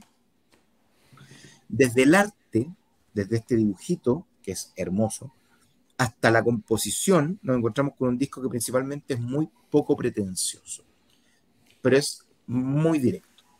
Está claramente enmarcado eh, por los sonidos del heavy metal tradicional, mucho heavy load, mucho Gotham City, Es un disco musicalmente muy agradable de escuchar, pero es súper de nicho.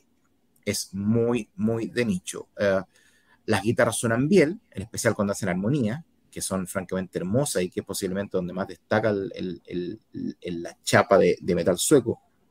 Si tuviera que encontrar un punto bajo, yo creo que es la voz. Yo creo que la voz, primero, no es particularmente brillante, y segundo, que tiene esta mezcla tan propia del estilo, con mucho reverb, como dentro de un tarro. Suena como, suena como muy lejos y como con mucho, con mucho eco. Eh, a mí me gusta cuando, cuando este tipo de bandas tienen la voz un poco más al frente, pero entiendo que fue una parte un poco de la musicalidad y de la propuesta. En este caso creo que como no es el particularmente el mejor vocalista del mundo, creo que también se usa el recurso del reverb para proteger algunas alguna sonoridades donde, donde por ahí patina.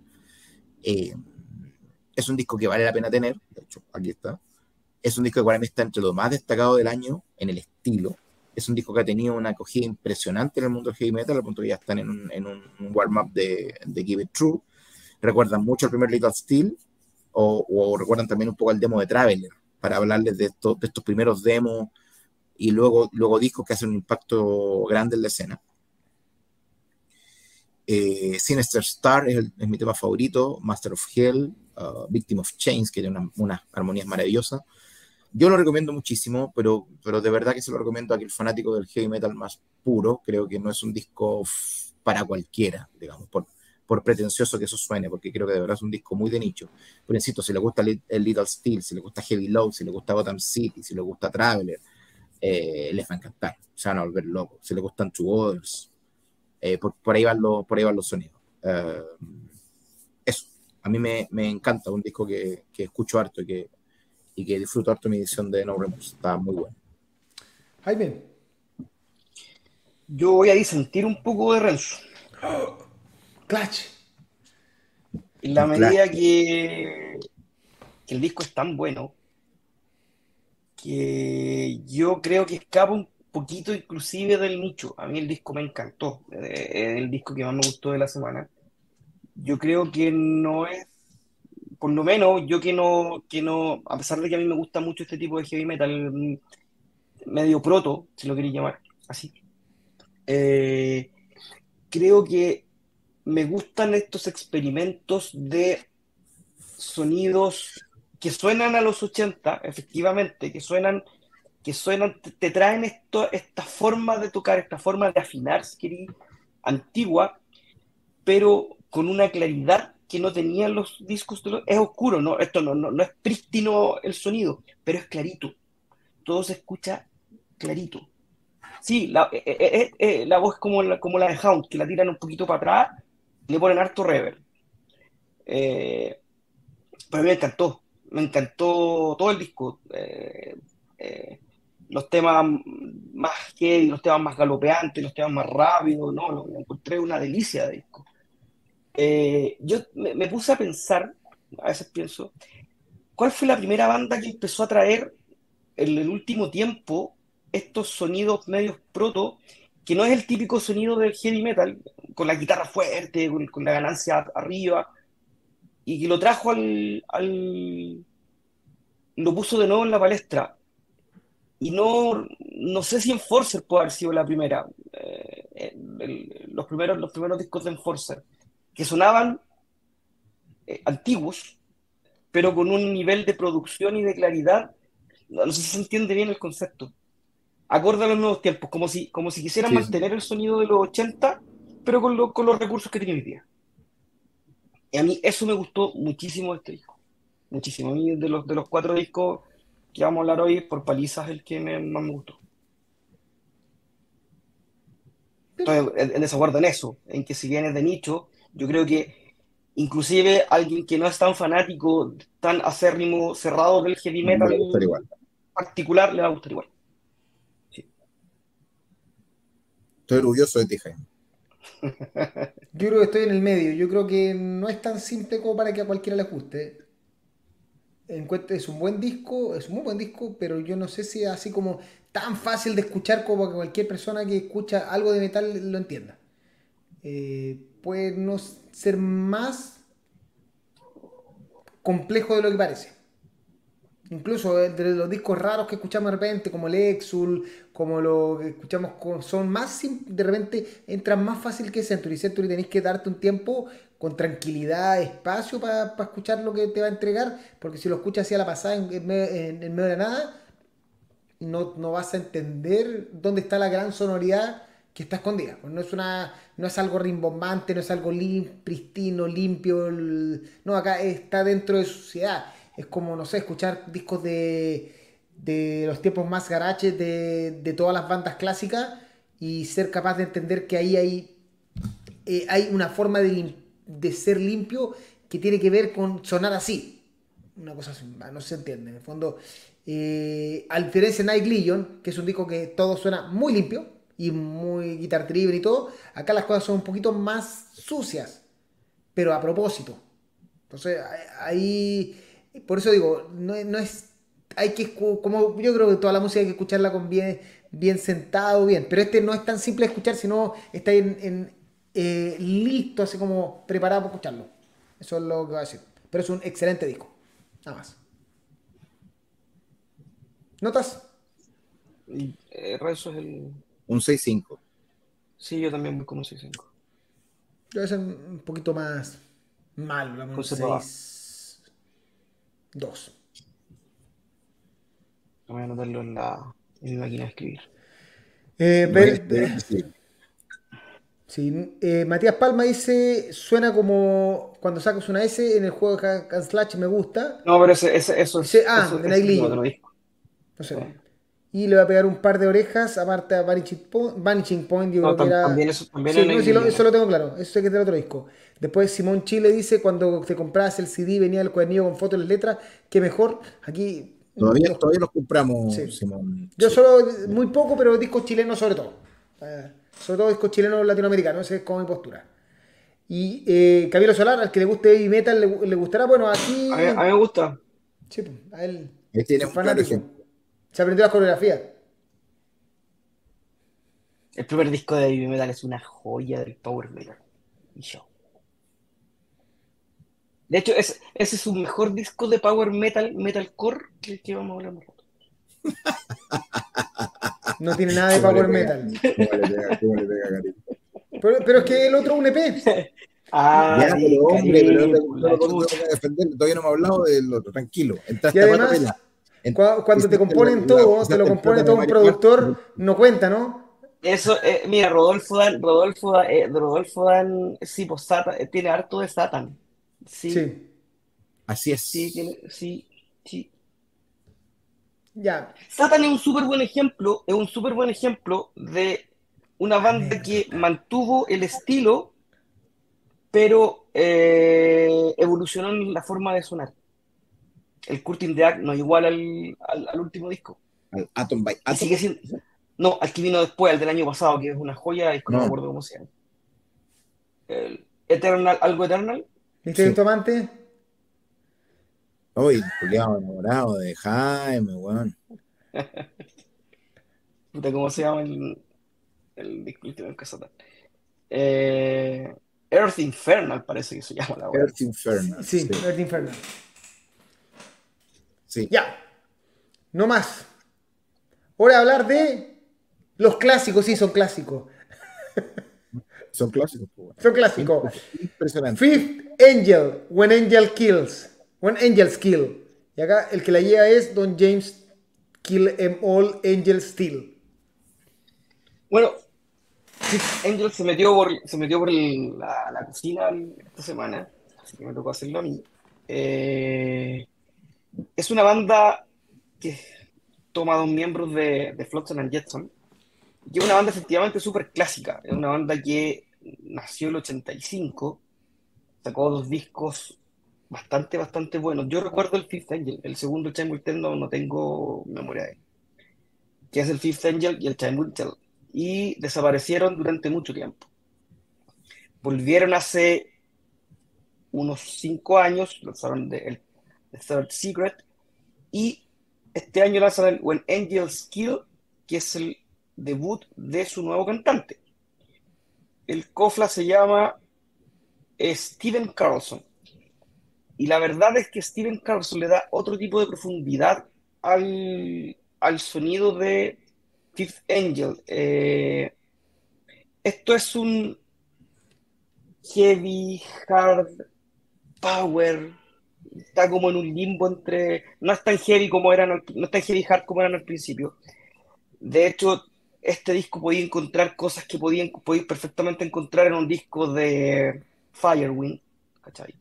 O en los temas más acelerados y con el timbre más carraspeado de, de, de Carlson en cositas como medias, medias de Judas o de Primal Fear, va por ahí.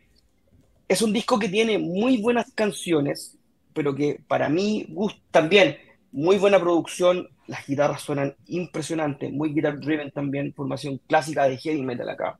Dos guitarras, bajo, voz, aunque ahí podríamos discutir un día con la formación clásica del heavy metal. Eh, y, pero que adolece de un pecado que para mí en estos discos es gigante, que se hace muy largo. Eh, dura un poco más de una hora. Eh, dura una hora uno, por ahí. Y, y, si bien tiene temas muy, muy, muy buenos, Rancho de Black es un temón, una hora diez dura una hora diez. Una hora diez para un disco de heavy metal encuentro que es un poquitito mucho. ¿Por qué? Porque se pierde un poco, es lo que a veces le pasa a Rage. Eh, que Rage a veces, en vez de lanzar un muy buen disco, lanza un buen compendio de algunas canciones buenas, con otras no tanto. Y esto se puede haber apretado un poquito para que el resultado hubiese sido más redondo. A mí, a mí me, me faltó cerrar me costó llegar, eh, y es cuático que te cueste llegar al final de un disco cuando el disco es bueno. Porque, porque, porque así ya, War Immortal también es muy buen disco. Eh, muy buen tema. Porque ya decís, ya lleváis una hora escuchando la Y para un buen disperso como yo, es mucho, es mucho. Me costó mantener la atención durante todo lo que duró el disco. Y ergo me cuesta un poco analizarlo también. Entonces, eso, eso es lo que me pasó con la banda. La banda es muy buena. Eh, se nota que son buenos capísimos todos. No es una banda de novatos. Y, y quizá ese, ese, ese, pequeño pecado hace que el disco tenga una coloración distinta a la que pudo haber tenido si hubiese sido un poquito más cerrado. Renzo. Eh, la verdad que yo no podía creer de que esta banda sea la misma banda de lo homónimo del 86, que es un disco absolutamente de culto, el Fifth Angel, me encanta. Y del glorioso Time Will Tell, que también es un disco bastante interesante, que es del año 89. El 86 era más heavy, el 89 era más heavy rock. Mm. Eh, el, el, del 86, el único disco que es puramente heavy metal, yo no sabía que eran ellos. De hecho, escuchamos el Third Secret, yo no sé si por la página o no, o si lo escuché por las mías, pues yo escuché el Third Secret el, hace unos años y tampoco lo asocié con ellos. Entonces, como ahora me puse a escuchar este disco y me puse, siempre busco en metal o en BNR Metal, en, los archivos como de dónde vienen, quiénes son y veo que son la misma banda, la cagó. Me, me, eh, sorprendí muchísimo, no lo esperaba. Eh, el disco es el más bajo de todos, sin duda. Eh, eh, tiene un vocal alucinante, pero es el más bajo de todos. Yo encuentro que está un par de peldaños más bajo incluso que el, que el, que el Secret. Es agradable, es un buen disco, pero me terminó colapsando un poco. Valoro que la banda siga viva, pero no me, no, me encantó demasiado.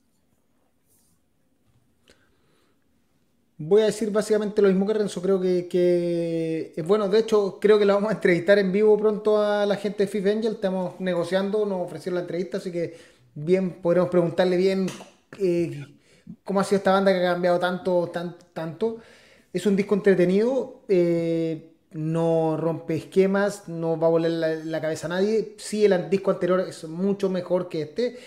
Eh, es un disco conceptual, de hecho, eh, es una historia larga y eh, por eso tiene harto interludio, harto así como momentos donde, como, donde un protagonista habla, como ópera. Eso es parte del disco a propósito porque es un disco que cuenta una historia la cual no comprendí ni alcancé a, darle más vuelta. Em, no es el gran disco de la semana, tampoco es un disco despreciable que vaya a aburrirse. No, no, si no, no, Yo creo que el gran error es que es demasiado largo, que se pierde, tiene mucho relleno. Yo creo que lo peor, del disco es el disco anterior, o sea, efectivamente, le hace mucho daño el Third Secret porque me gusta harto más, entonces tiene que ver con eso, no, es malo en lo absoluto.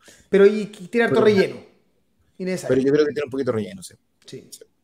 Eso, no mucho más que decir. Y no va a haber entrevista después de esto. es como el meme, no va a haber entrevista, pero por lo menos ya sabe lo que pienso. ¿Notas? Ya.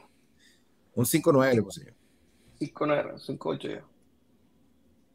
5-5, eso es el malo. Uh, no a ya. Está bien, eh, pues, ahí apareció el gran Pancho, está conectado eh, backstage. Ahí presentamos. Tuvo buena recepción tu primera intro, ya se viene la segunda, que tiene, va a tener más, mejor eh, respuesta. Mejor recepción. De hecho, la tocamos como 10 veces, no como 5 veces. Está buena la portada, pero parece póster de película de ciencia ficción. De hecho, el, la historia es algo de ciencia ficción, si, si no me equivoco. Y, es una Magic, la carátula. Carlos Sepúlveda, On the Wings of Steel, para mí es lo mejorcito del álbum. Ya. Ahora sí, el disco favorito de, Jaime Steele de esa semana. Vamos a hablar ahora.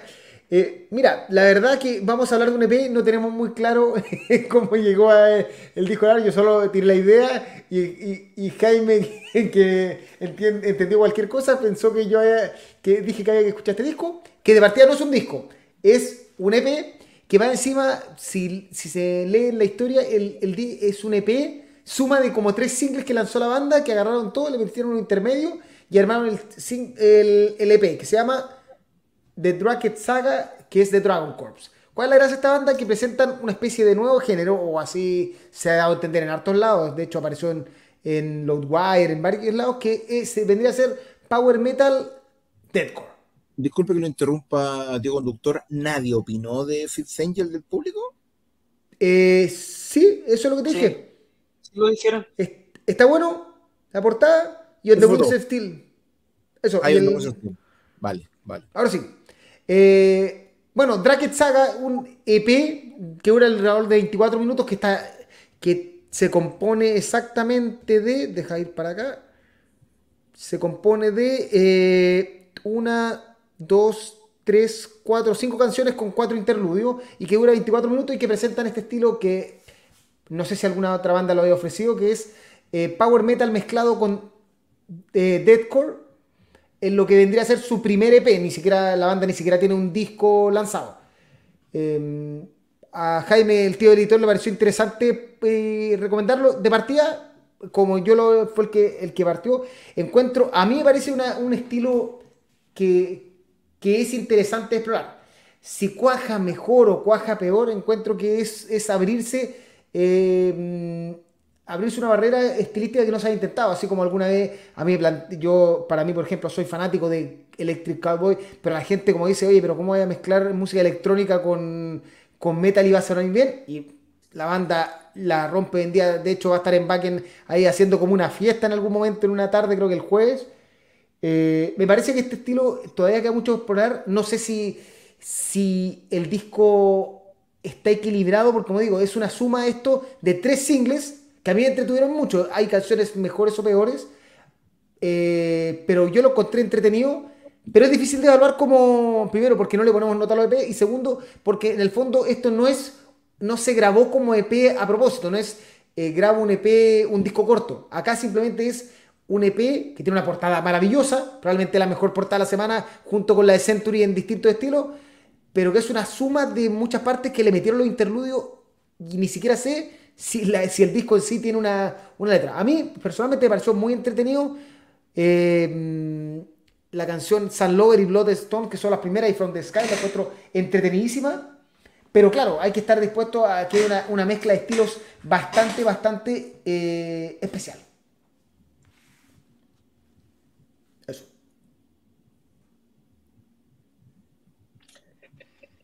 ¿Me defiendo o no me defiendo?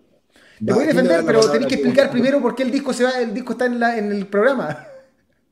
Porque tú, lo, porque tú dijiste el Renzo dice, es Deathcore Power Metal, y tú dijiste, y lo es, tendremos que pisarlo. No dije eso. Bueno, pero lo estoy leyendo. ¿Es gran, hermano o es Power Metal el podcast? Pues, ya, filo. Porque lo que hago es que lo iba a analizar y si, no lo voy a recomendar tú. Encontré que era una recomendación que estaba dando tú, estaba muy entusiasmado, dijimos ya, démosle. Y por eso lo estamos dando, punto. Eh, ¿Y a ti te gustó lo que acabas de decir? Eh, y me parece bien.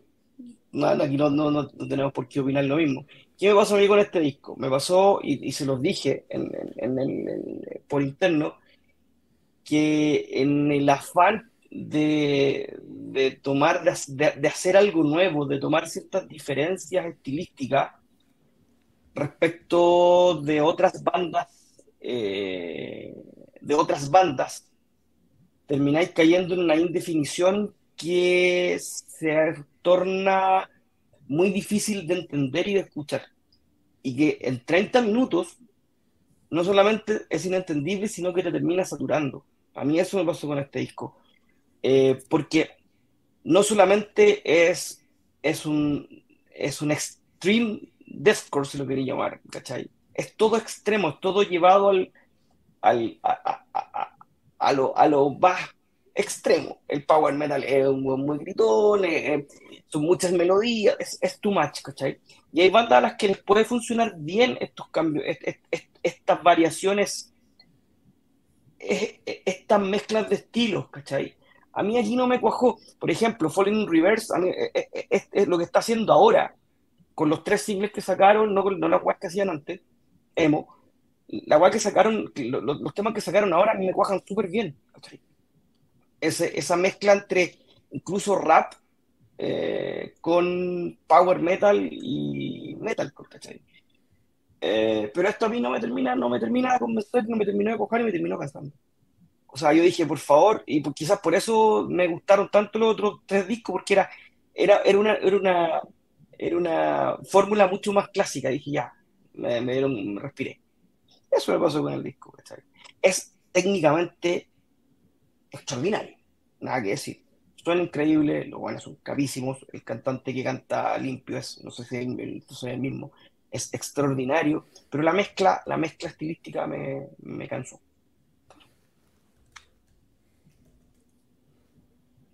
Cuando estamos en, el, en, el, en la pauta, digamos, que básicamente tenemos una pauta 24 por 7 porque tenemos un grupo de WhatsApp donde hablamos todo el día, y básicamente nos mandamos muchas bandas. De hecho, yo he mandado un montón de bandas que están en el sepultaje, en el olvido del porque no las considera dignas del podcast. No hay problema. Lo que hemos dicho es: vamos a revisar discos completos, no vamos a revisar EP, a menos que el EP sea o trascendental para la historia de la música o nacional, como el caso de Haley. Y, cuando Karim dijo esto es deathcore power metal, yo dije, bueno, me encanta el deathcore, me encanta el power metal.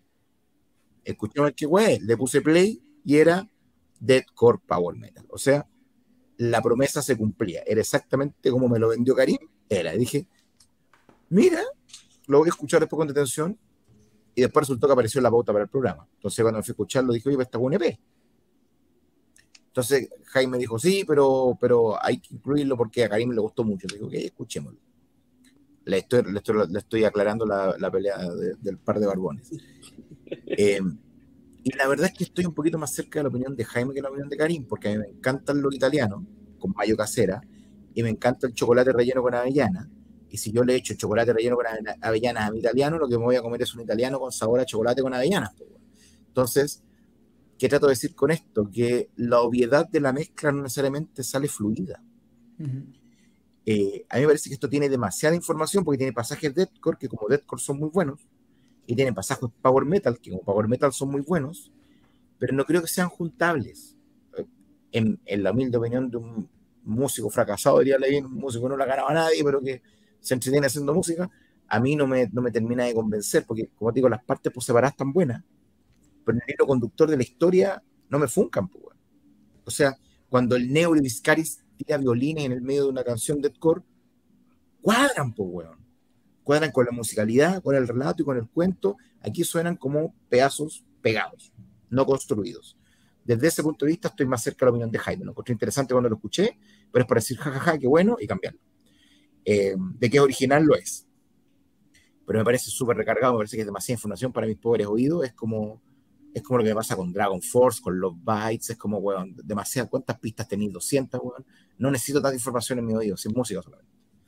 Por lo tanto, voy a escuchar el LP cuando salga por curiosidad. Vale la pena escucharlo para que uno se haga su propia opinión, porque definitivamente tiene el mérito de lo disruptivo, pero a mí no me convenció. Aquí tenemos comentarios. Bueno, interesante propuesta, dice Byron. Eh, Matías Palma pregunta antes de considerar escucharlo: ¿suena mucho compresor y trigger? Como todo, el, como todo el sonido de core, tiene trigger hasta las pestañas el weón que toca la batería. Sí. Eh, Carlos Sepúlveda, interesante, entretenido escuchar. Dice. Y eh, Francisco Pérez dice: las mezclas de estilos solo más entretenido la música le da paso a innovación y a sonidos nuevos. Tiene toda la razón. Yo creo que esperaría escuchar un disco, eso es la única cosa. es distinto. Por eso decía, hacía el análisis de que esto no es un, ni siquiera un EP armado como un EP. Esto es una, son la suma de tres singles que les metieron entre medio los. Es All for Metal esto. Sí. Es All for Metal en versión. Es como cuando, no me acuerdo qué disco analizamos el año pasado, que notamos que, que las canciones se grabaron en distintos tiempos y que eso también eh, te produce ciertos problemas. O sea, en el fondo, cuando grabas todo en distintos tiempos la Pilsen, que el disco la raja, pero que se notaba esos baches que de repente las canciones no, sonaban iguales en el sentido de, cómo estaban grabadas. Cacha, Renzo. Mande la lista, pues, amigo Christopher. Siempre estoy dispuesto a comprar CDs. ¿CDs de jazz? ¿Tienes CDs de jazz? ¿Tienes CDs de jazz? Siempre quiero, siempre quiero CDs. Siempre quiero Ya. No hay nota aquí. No, pues porque este es un EP. Pero si tuviera nota, estaría muy complicado. Así que bueno que no tiene. Seguimos. Karim, los personajes te queremos mucho. I love ¿Ah? you. I love you, Karim. Ese importa, vaya, discusiones, con amor. Vaya a ver al Formetal. Sí, y, y, todas las discusiones terminan. Se suben, esos son nuestros chats porque todas las discusiones terminan con un te quiero, eres muy lindo. Somos lo más lindo que hay en este universo. Sí. Porque es la única forma que uno mantiene relaciones estables. Eso uno lo aprende en la vida. Es una buena forma. El te quiero y el te, te amo y el estamos todos bien y salgamos a tomar un trago, todo, ha salvado relaciones. Hoy me produce solo tomar dos chelas por programa, así que voy a abrir una Coca-Cola. Yo llevo una, aunque sea grande. También, como llegué tarde. No, yo llevo dos, así que Coca-Cola. Pero, en resumen, lo único que les puedo decir es, escúchenlo y háganse su propia idea, porque en verdad, realmente como, como experiencia es algo nuevo. Algo así como la primera vez que yo recomendé Electric Callboy, que hay gente que le. esa, esa, recomendación estuvo buena, Karim. Esa recomendación estuvo muy. No hay forma de saber lo que te vaya a encontrar hasta que lo escuches. Pero, ganas de ver eso en vivo, debe ser una fiesta. Pero, pero hay una fiesta, acuérdate, el jueves. Van a tocar en el... como poniendo música al hueón, no van a tocar No sabemos. no tenemos ni idea, suponemos. Pero yo creo que Electric Callboy es una banda que vamos a ver pronto en Chile. Esa es una teoría que una, creo. Ya. Ahora sí, seguimos, nos queda un, poquito, nos queda un poquito programa. Eh, y nos queda hablar de, por aquí lo tengo, los 35 años de Them. Ellos. El disco conceptual de King Diamond, tercer disco de King Diamond como eh, banda solista, lanzado el año 88 en junio, el 20 de junio. El 20 de junio en, en Estados Unidos y el 13 de septiembre después, o sea, no, perdón, el, se lanzó primero en, Europa el 20 de junio y después en, Estados Unidos el 13 de septiembre, así que tiene dos fechas de lanzamiento. ¿Y qué estamos hablando nosotros ahora en, en julio de la web? Porque se lanzó el 20 de junio. Es el 20, es el 20 de julio. julio. Ah, es que depende la porque aquí en, en Wikipedia. lo el 18 de julio. De hecho, yo lo, estoy viendo el 18 de julio del 88. Y Wikipedia dice el 20 de junio. Si así la, fecha no está clara. Así como, como King Diamond es todo medio raro, tampoco la fecha de lanzamiento. Eh, disco totalmente conceptual en la semana de discos conceptuales. Hablamos de, de Fifth Angel, de, de Nightfall. Este también es un disco conceptual y habla de, de la abuela y la locura de la abuela del tío King Diamond. ¿Ya? Así que, eh, ¿un disco importante en la carrera de King Diamond, Jaime? Mira, yo no lo escuchaba hace tiempo, lo tuve que revisitar. Eh, yo me reconozco más fan de King Diamond que de Merciful Fate. Creo que el sonido más heavy metal la forma de composición de, de King Diamond eh, me llena más que el oscurantismo de, de Merciful, partiendo por ahí. Y creo que este es uno de los... Y, King Diamond tiene una... ¿Cómo será? Pentalogía, si le queremos decir. De, de discos que son perfectos. Que parte del Fatal Portrait termina en mi favorito de, de King Diamond, que es The Y este está al medio. ¿cachai? Encuentro que tiene un sonido exquisito para la época. El sonido de esa batería es fabuloso, la estructura de las canciones, los cambios de ritmo, que, es esa estructura de cambios de ritmo tan, tan propia del heavy metal, de, ir en, la marcha y pasar, pasar eh, al, tiempo más rápido, que es tan propia de, bandas como Maiden, por ejemplo. Eh, el trabajo de la, guitarra, Andy LaRock, es un monstruo. Eh, a mí me llena mucho más. Este disco es una joya de disco. Eh, para mí son cinco dieces desde el Fatal Portrait hasta el, hasta el DI. Eh, King Diamond es un gran contador de cuentos de terror. A mí, yo reconozco que me costó mucho entrar con King Diamond en un principio. La típica weá de pendejo de que no te gustan las voces, te, gustan todos los, los puros Michael Kiske. Y, y después entendí la teatralización de King Diamond y le encontráis todo el sentido del mundo. Eh, y es bacán cómo se te muestra en este disco, cómo va de lo oscuro a lo, a lo más demoníaco, no, cómo pasa por la locura, usted habla de la locura de la abuela, que después termina, termina el disco que viene. Eh, así que no, esto es una, es una joya de disco increíble que hayan pasado 30 años y es increíble que el DEM a 30 años de su salida suene como un disco como lo que decíamos delante, como un disco clásico, pero con un sonido que quizás no, en esa época no estábamos tan acostumbrados, sonaban muy bien los discos de Kid Eso. Renzo. Eh, bueno, ustedes saben que yo me hago unas notitas para opinar de los discos y parece que las notitas me las hubiera robado Jaime, la verdad. Eh, opino igual, salvo que me gusta más Merciful Fate que King Diamond solo. Eso, ese es el único punto, tal vez. Eh, pero de Diamond yo creo que después de Abigail este es el que más me gusta, más que Fatal Portrait. Eh, porque la manera en la que te cuentan la historia y sobre todo lo brillantemente ejecutado que está el disco, lo que pasa es que, eh, o sea, este disco, dos palabras, Andy LaRock, weón. Andy LaRock es Dios, weón, es el, el, el culeado tremendo, weón. creo que se entendía mejor con Denner que con Black. pero, pero a mí me decía Garro que es, es, es la, la, pieza clave de este disco. Eh, en Welcome Home uno ya está pidiendo agüita, no quiere más guerra. Eh, Mickey D es un portento, weón. Eh, yo sé que King Diamond es opinable y sé que es un tema país, es como lo que conversábamos más temprano, como Mustang Metallica, o Kiske o Deris, o La Caca o Pichi. a mí me parece que es consistente con el disco, con la propuesta, con lo que canta, con lo que dice, con las líricas, con el personaje, con todo. Me parece que es absolutamente consistente. Y por lo tanto, yo estoy por sobre esa discusión, la nada de que si canta mucho, que no canta, que el falsete, etc. Todo está bien, en este disco todo está bien, todo está bien hecho, todo está bien puesto. El orden de los temas es perfecto, la ejecución es perfecta, el sonido es perfecto, el arte es perfecto. Eh, difícil encontrarle un pero a este disco, son puros buenos secos haciendo música espectacular, contándote una historia tremenda. Eh, nada, absolutamente de culto, absoluto respeto por, este disco y por, King Diamond en, general.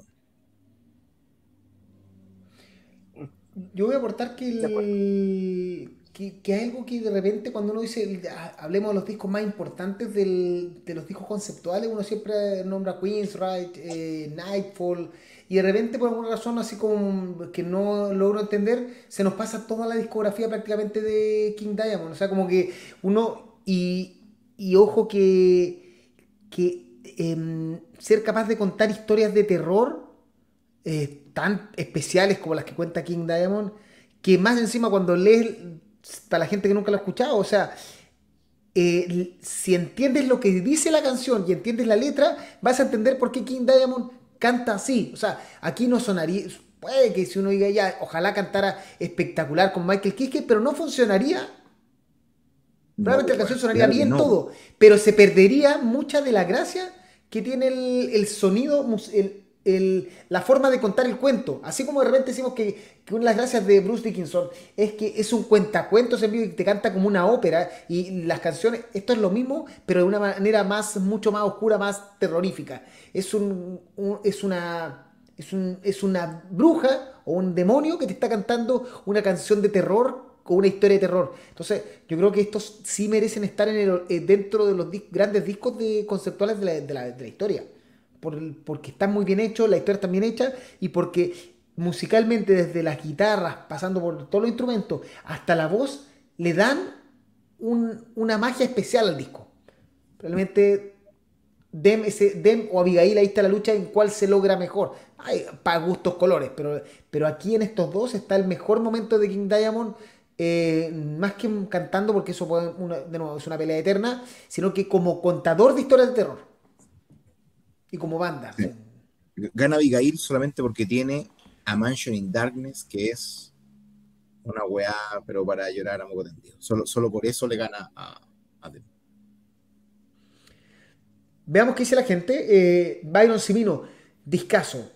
Eh, voy a cambiar al, formato que nos vemos todos. Dem es todo lo que. Ese, ese es Jaime González, ¿ah? Sí, Jaime González. Dem es todo lo que está bien en la vida. Realmente. Sonido apoteósico, concepto tenebroso, caracterización de locura, ejecución de los dioses del Olimpo y historia labrada en el infierno. Lo amo. Nosotros tomamos a ti, chico. Carlos Sepúlveda, todos los temas son muy buenos, no tiene ningún punto bajo. Mi canción favorita es Mother Getting Weaker. Simón Almeida, Discaso King Diamond, uno de mis favoritos. Byron Simino. Lo que dije, dice Jaime es muy cierto. La manera de narrar que tiene King es tremenda y eso cuesta que enganche. Pero una vez que le agarra el gusto, no lo deja de escuchar. a nivel del tío Bruce contando historias. Por eso, que en el fondo la voz se entiende en la forma de contar la historia. Probablemente King Diamond cantando canciones de la letra de Halloween no se entendería. A eso voy. La, la voz está específicamente para lo que hace Mercyful Fate y King Diamond. No sirven otro. Y de hecho, por eso mismo, Dem, la banda que, que esta banda nueva que imita mucho lo que hace King Diamond, canta muy parecido y cuenta historias muy parecidas, excepto en el último disco que es como de ciencia ficción rara. Sí, el último disco como que ya se despegó un poquitito, pero sí. Y Matías, coincido, eh, dice Pablo Nocilia, entre Abigail y Dem se pelea lo mejor de King Diamond. Eh, Matías Palma, Dem fue el primero que escuché de King Diamond como solista, me dejó fascinado, sobre todo porque lo escuché de madrugada mientras llovía. No, no se me apareció el diablo ni por nada. ¿Algo más que decir de Dem? Que tiene no, Bueno, yo no lo tengo. Yo tampoco lo tengo. Tarea para la casa. Y, me preguntaba, ¿por qué? Tarea para Bakken. Bueno. Tarea para Bakken, no tarea para él. Momento del segunda intro del gran. Segunda intro. Porque es el momento de presentar el tío fundador recomienda, pero tengo que decirlo no, verá, así. Es momento de el tío fundador recomienda.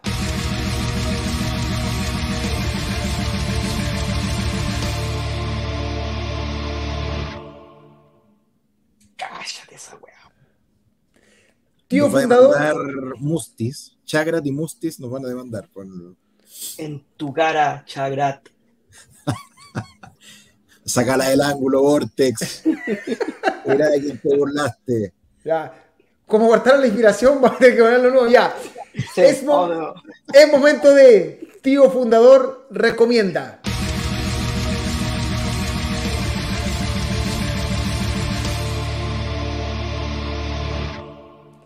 Y el tío fundador hoy nos va a hablar de lo nuevo de Bizarre Cult.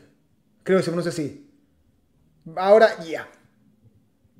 Metal.cl, el podcast live, en un nuevo episodio de El Tío Fundador Recomienda, les traigo el último disco de Bizarre Cult, una banda de black metal eh, melódico que, bueno, comenzó en, en Rusia, en Siberia, pero se fue a, el creador de la banda se fue a Noruega, así que ahora canta en noruego, vive ahí. Y mm, este es el segundo disco de la banda, se llama Den Tapte Krigen, que significa la guerra perdida. Eh, una carátula súper eh, simple, pero también muy artística. Eh, este salió a principios de año en Season of Mist. Y este es un vinilo dorado. Eh, disco eh, sencillo. Y una. mm, La canción que abre es de las canciones más lindas que he escuchado este año. Eh, se mezclan los guturales con la voz eh, femenina limpia de Dimara, se llama Du Lobet Meg. Eh, eh, y ahí, ahí yo al tiro me entró, no, no conocía a la banda antes y al escuchar esa canción que he pegado y bueno, el disco, el resto del disco igual, igual de bueno, pero, pero la primera canción es, eh, es la caga. Eso, pues, eh, si les gusta el black metal, eh, no tan, no es tan extremo, no es tan sucio, eh, bastante agradable a la oreja, así que me imagino que a algunos les, les podrá interesar. Ya, cuídense, chao. Así que esa fue la recomendación de la semana del tío fundador.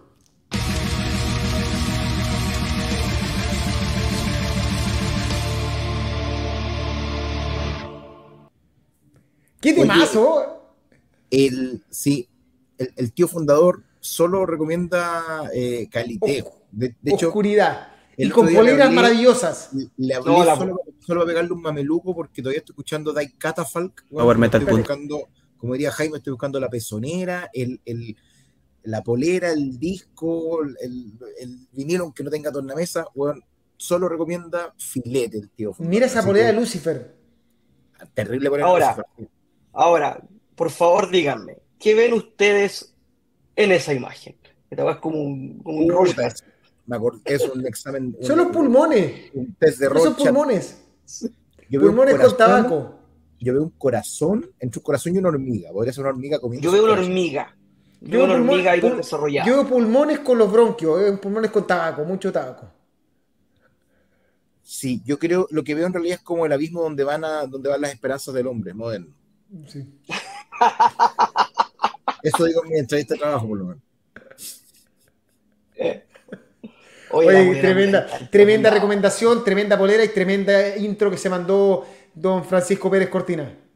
Lo, lo más grande del Cortina y lo más grande del tío fundador. De hecho, estuvimos hablando ahí muy, muy, muy agradable del tío fundador. Muy buena. Mira, oye, ojo, Christopher Cárcamo, al primero que me siga en Insta le regalo un CD Power Metal Nuclear Fire guion discos. Yo ¿Y lo cómo sigo. encontramos tu Insta, Christopher? Ahí está, pues, Nuclear Fire discos. Nuclear Ese- Fire guion disco. Ah, ese es el. De hecho, yo ya lo seguí. ¿Me gané el disco? Nada, si yo me gano el disco, lo sorteo en el programa. Ese es la- la- lo que hago. Mira, que- ¿ves qué es lo que tiene, qué es lo que tiene Christopher en su. Hay varios discos de Power que, me- que todavía no tengo, que quiero tener. Qué buena intro, dice Marcos Sepúlveda. Pablo Turunen, la recomendación del tío fundador de la semana pasada fue Atómica. Sí, Die Catafalque la recontra requiere cagó. Necesito Y- ese disco. Camilo Solar es un corazón y Homer SLS ni el test de Rocha, No, el de Rocha, Rocha sí, sí, se atrevió a tanto. Ahora. Ya, pues, dos horas y es hora de hablar de Tío, algo. tío, tío Christopher es de, Puer- de Puerto Montt. ¿Ah? Ah, es de Puerto Montt el. Ah, mira. Oye, Christopher, si Digamos, nosotros le hacemos recomendación, regale disco en el programa, nosotros lo recomendamos todo lo que quiera. Aprovechamos de hacer negocio. Majete. Canje, Ya. sí. Vamos con, lo- con la cartelera. Mira, si, viste, Camilo Solar Ahí eh, Christopher Cárcamo tiene que decir quién se lo ganó. Y porfa, el que se lo ganó, que nos mande una foto cuando tenga el disco, porque gracias a Power Metal se ganó un disco. Así como, así como Marquito con su terrible polera en Live After Death, weón, que se ganó Sí. con Waze. la polera rica, weón. La zorra. Yo tengo la misma, pero sin el dibujito atrás, así que me, me ganó Marco. Oye, eh, vamos con lo que se viene. Primero, 29 de agosto. Dark Tranquility sin Chris Amott, para que lo tengan claro. eh, con Chelsea Green y A51 y Loud. Esto gracias a la gente de Atenea. Mismo día, eh, Draconian, entradas 2x1 junto a Poema Arcanos, 29 de agosto, Club Chocolate, entradas por Spider. Ahí vamos, a, ahí vamos a estar, si es que no se acaban antes que vuelva el vaquito. Caligula's Horse, 6 de septiembre, Matahari, entradas en Pass Line. Esto es en Club Chocolate. Un imperdible. Sodom junto a Lupus Hydra, Sinister y Decapitated. Ahora sí no me equivoqué en, lo- en las bandas ni, ni las crucé nada. Esto es el 7 de septiembre en el Teatro Coliseo. Entradas por Spider en punto ticket. Punto ticket. Cradle of Field con 8 calacas. La agotada la preventa, así que quedan poquitas entradas para este show. 17 de septiembre en Blondie, gracias a Atenea. Tía Tarja, Turunen, Living the Dream, cantando los hits. Ahí vamos de nuevo. Con los hits que no son hits. Los hits, no, not my hits tour. De Anti-Hits Tour. No Nightwish Hits Tour. 20 de septiembre, Blondie. No tendremos entrevista de Tania. No, No, dale. no, no Manowar, interview. Porque no interview, no hits tour. Ah, porque los fanáticos de Manowar ganaron, han ganado, siguen ganando y seguirán ganando. perdieron. Malditos posers, perdieron. Manowar ganó. Posers. Ganó tanto que se cambió de recinto al Teatro Caupolicán 26 de septiembre. Atenea, entradas, punto Ateneo, tío ticket. Ateneo va a cambiar, va a cambiar el departamento gracias a Manowar. ¿ah? Se va a Sí. comprar un, un Ferrari. Se forró. Se forró con Manowar. Oye, en- entradas, Manowar, ganaron, ganaron, entradas, Manowar. 26 de septiembre, para que no se lo pierdan. Y al día siguiente está, pero ya no quedan entradas, Ghost, sold out junto a Pentagram. Movistar Arena, gracias a la gente de Lotus. ¿Qué más? Eh, espérate, momento de crisis existencial. La tía Paola Turunen se quedó fuera del meet and greet de... Ya, De tu, de prima si nosotros logramos hacer Ya, algo... hagamos, hagamos algo, pues, cariño. Si logramos Hagamos hacer algo, te vamos a mandar, porque te lo mereces. Si, si vamos a tratar de entrar en conversaciones, por último, ¿Quién hace Tarja? Eh, ¿Atenea? sí, Atenea, creo. Puedo mandarla de reportera. Vamos, vamos, vamos a conversar con el tío Carrasco a ver qué se puede hacer. pues, bueno. Mira, acá dice Camilo Solar va a Pentagram porque los otros son posers. Exacto. Solo Pentagram es real. Pablo es dice que la Atenea no maneja el MIT. ¿Y qué? Probablemente lo Mira, maneje-. Porque a veces Algo los, los meet and greet los, los maneja el propio. ¿Kabuli? La, la propia, la propia artista. No, sin duda, pues, weón. Pero, la Pero algo podrá hacer. dispone el espacio, claro. pues. Sí, vamos a hacer las posibles, eh, Paola, para ver qué podemos- cómo podemos ayudarte. Si tenemos alguna posibilidad, te ayudaremos. Sí, sí, este mundo es muy chico, los favores se deben los unos a los otros, lo podemos hacer. Ya. Seguimos. Eh, Crisix, desastre natural entre Fuego y Worcest, en Crisis en Chile, en Club Ámbar, 29 de septiembre. Esto por KDR Pro, entradas en Golden Pass. ANEC, junto a Yetala. El 29 de septiembre está sold out en Santiago, pero ahora agregaron el show el 28 de septiembre, así que hay entradas disponibles para el día anterior y el Y día fome 3 de es septiembre. cuando agregan un show que es antes de los buenos que votaron la weá, como lo que pasó con Hello. Sí, no. Lamentablemente el 30 de septiembre tenía que estar en Conce, así que no podían ponerlo después. Ese es el- Sí, pero es el- como que agotaron, así como colocar otra antes. Y al final los buenos que compraron después ven antes la weá que el que se aseguró. Y le cuentan, oye, yo lo vi. La misma que un Halloween, yo digo, por suerte puede cambiar el ticket, pero era absurdo la weá. ¿Qué más? Eh, ahí está, que Isaac Rojas nos decía, sí, eh, Rob Rock y Narnia con Intelligence, IntelliScience el 2 de octubre en Sala Metrónomo. Los trae Spider. Pablo Domich, que va a estar ahí teloneando a Nani Rock Rock. Buen show. yo- Cristianísimo. Pero la oportunidad de ver bandas que no vas a volver a ver, o con dificultad vas a volver a ver. Eh, yo Sobre creo todo que- Rock Rock. De hecho, me interesa más ver a Rock Rock que a Narnia, la verdad. No, me interesa, no. Ambas. Haken. Este sí que es un imperdible, yo creo, para la gente que le gusta el progresivo. Haken en Chile el 5 de octubre, en Teatro Coliseo, con el South America Fauna Expedition. Y creo que viene el último, no. Eh, Los Piratas de Bichos of Atlantis, 6 de octubre, en Teatro Cariola. produce Chárgola. Y Agnostic Front, con, con los problemas. Cambio de orden y entre fuego, el 9 de noviembre en el Teatro Coliseo. Spider. Y finalmente. Entradas por punto ticket. Porque estamos ahí. Saxon Seize the Day World Tour 2023, 22 de noviembre en Blondie. Entradas por Event gracias a la gente de Atenea. Eso es la cartelera más un montón de conciertos un poco mucho más da, eh, extremos, los que no. Más, ¿Más? El evento PowerMetal.cl trae a Chile por primera vez. ¿En serio lo vas a hacer? A la nueva. nadie se puso plata. Nadie puso plata. Todavía no. Todavía no podemos. Todavía no podemos. Not yet, porque no hay hacer cosas que nos tengamos que meter bien de canto por el ojete en la ficha. Así que... No, no traemos a José Andrea. No, a José Andrea no lo traemos. A José Andrea no lo traemos. A Primal Fear tampoco. Podría ser, pero no. Podría ser. hemos, hemos, tirado, hemos tirado. Eh, pero si nadie ha puesto un, nadie se ha puesto con un super, un super chat ni nada cosa. No, y aunque se pongan con un super chat, si, si no nos sale la weá, vamos a hacer el ridículo. Como sí, no, no, pueden. Y está lindo el afiche. Sí. Me pongo con Lucas y se va a ir mina. Aparte, aparte es un. Ah, ya. Ok. Ya. Ya. No solo es la oportunidad de ver por primera vez una banda afuera, es la oportunidad de ver por primera vez una banda de Chile. José Andrea con Rata Blanca en agosto, sí, no, sí lo sabemos, pero no, es que si no, no terminaba el programa, podíamos hacer un programa de puro anuncio. Aparte, que ¿quién hace José Andrea en Chile? Ah, mira, Matías Palma, creí que era Blizzard Hunter, pero el tío Cortina me confirmó que no. pero Matías, dijimos por primera vez en Chile, Blizzard Hunter tocó en el Evil Confrontation. Sí. Ya, Lo podríamos traer, sí, pero no, no esta vez. Vamos a traer a Itildin, ¿cómo se llama la banda de Matías? Itildin, algo así. Ya, vamos a descansar. Ojo, la próxima semana vamos a estar en Backen en la próxima vez que nos conectemos va a ser desde el aeropuerto de Santiago, viendo el colo con Guachipato posiblemente. El día sábado, aproximadamente 6 o 7 de la tarde, estamos, vamos a estar conectados haciendo la primera parte de los varios programas que vamos a ir haciendo en el viaje de Bakken.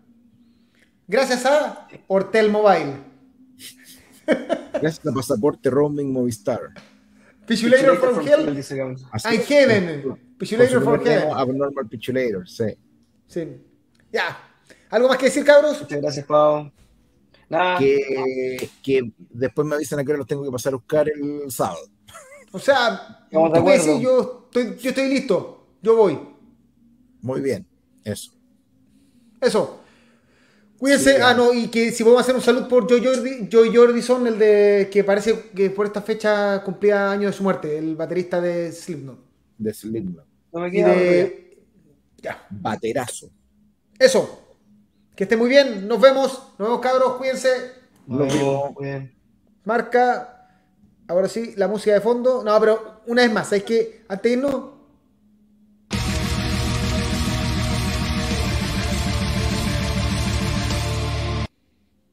Ya, es solo porque la gente lo quería ya.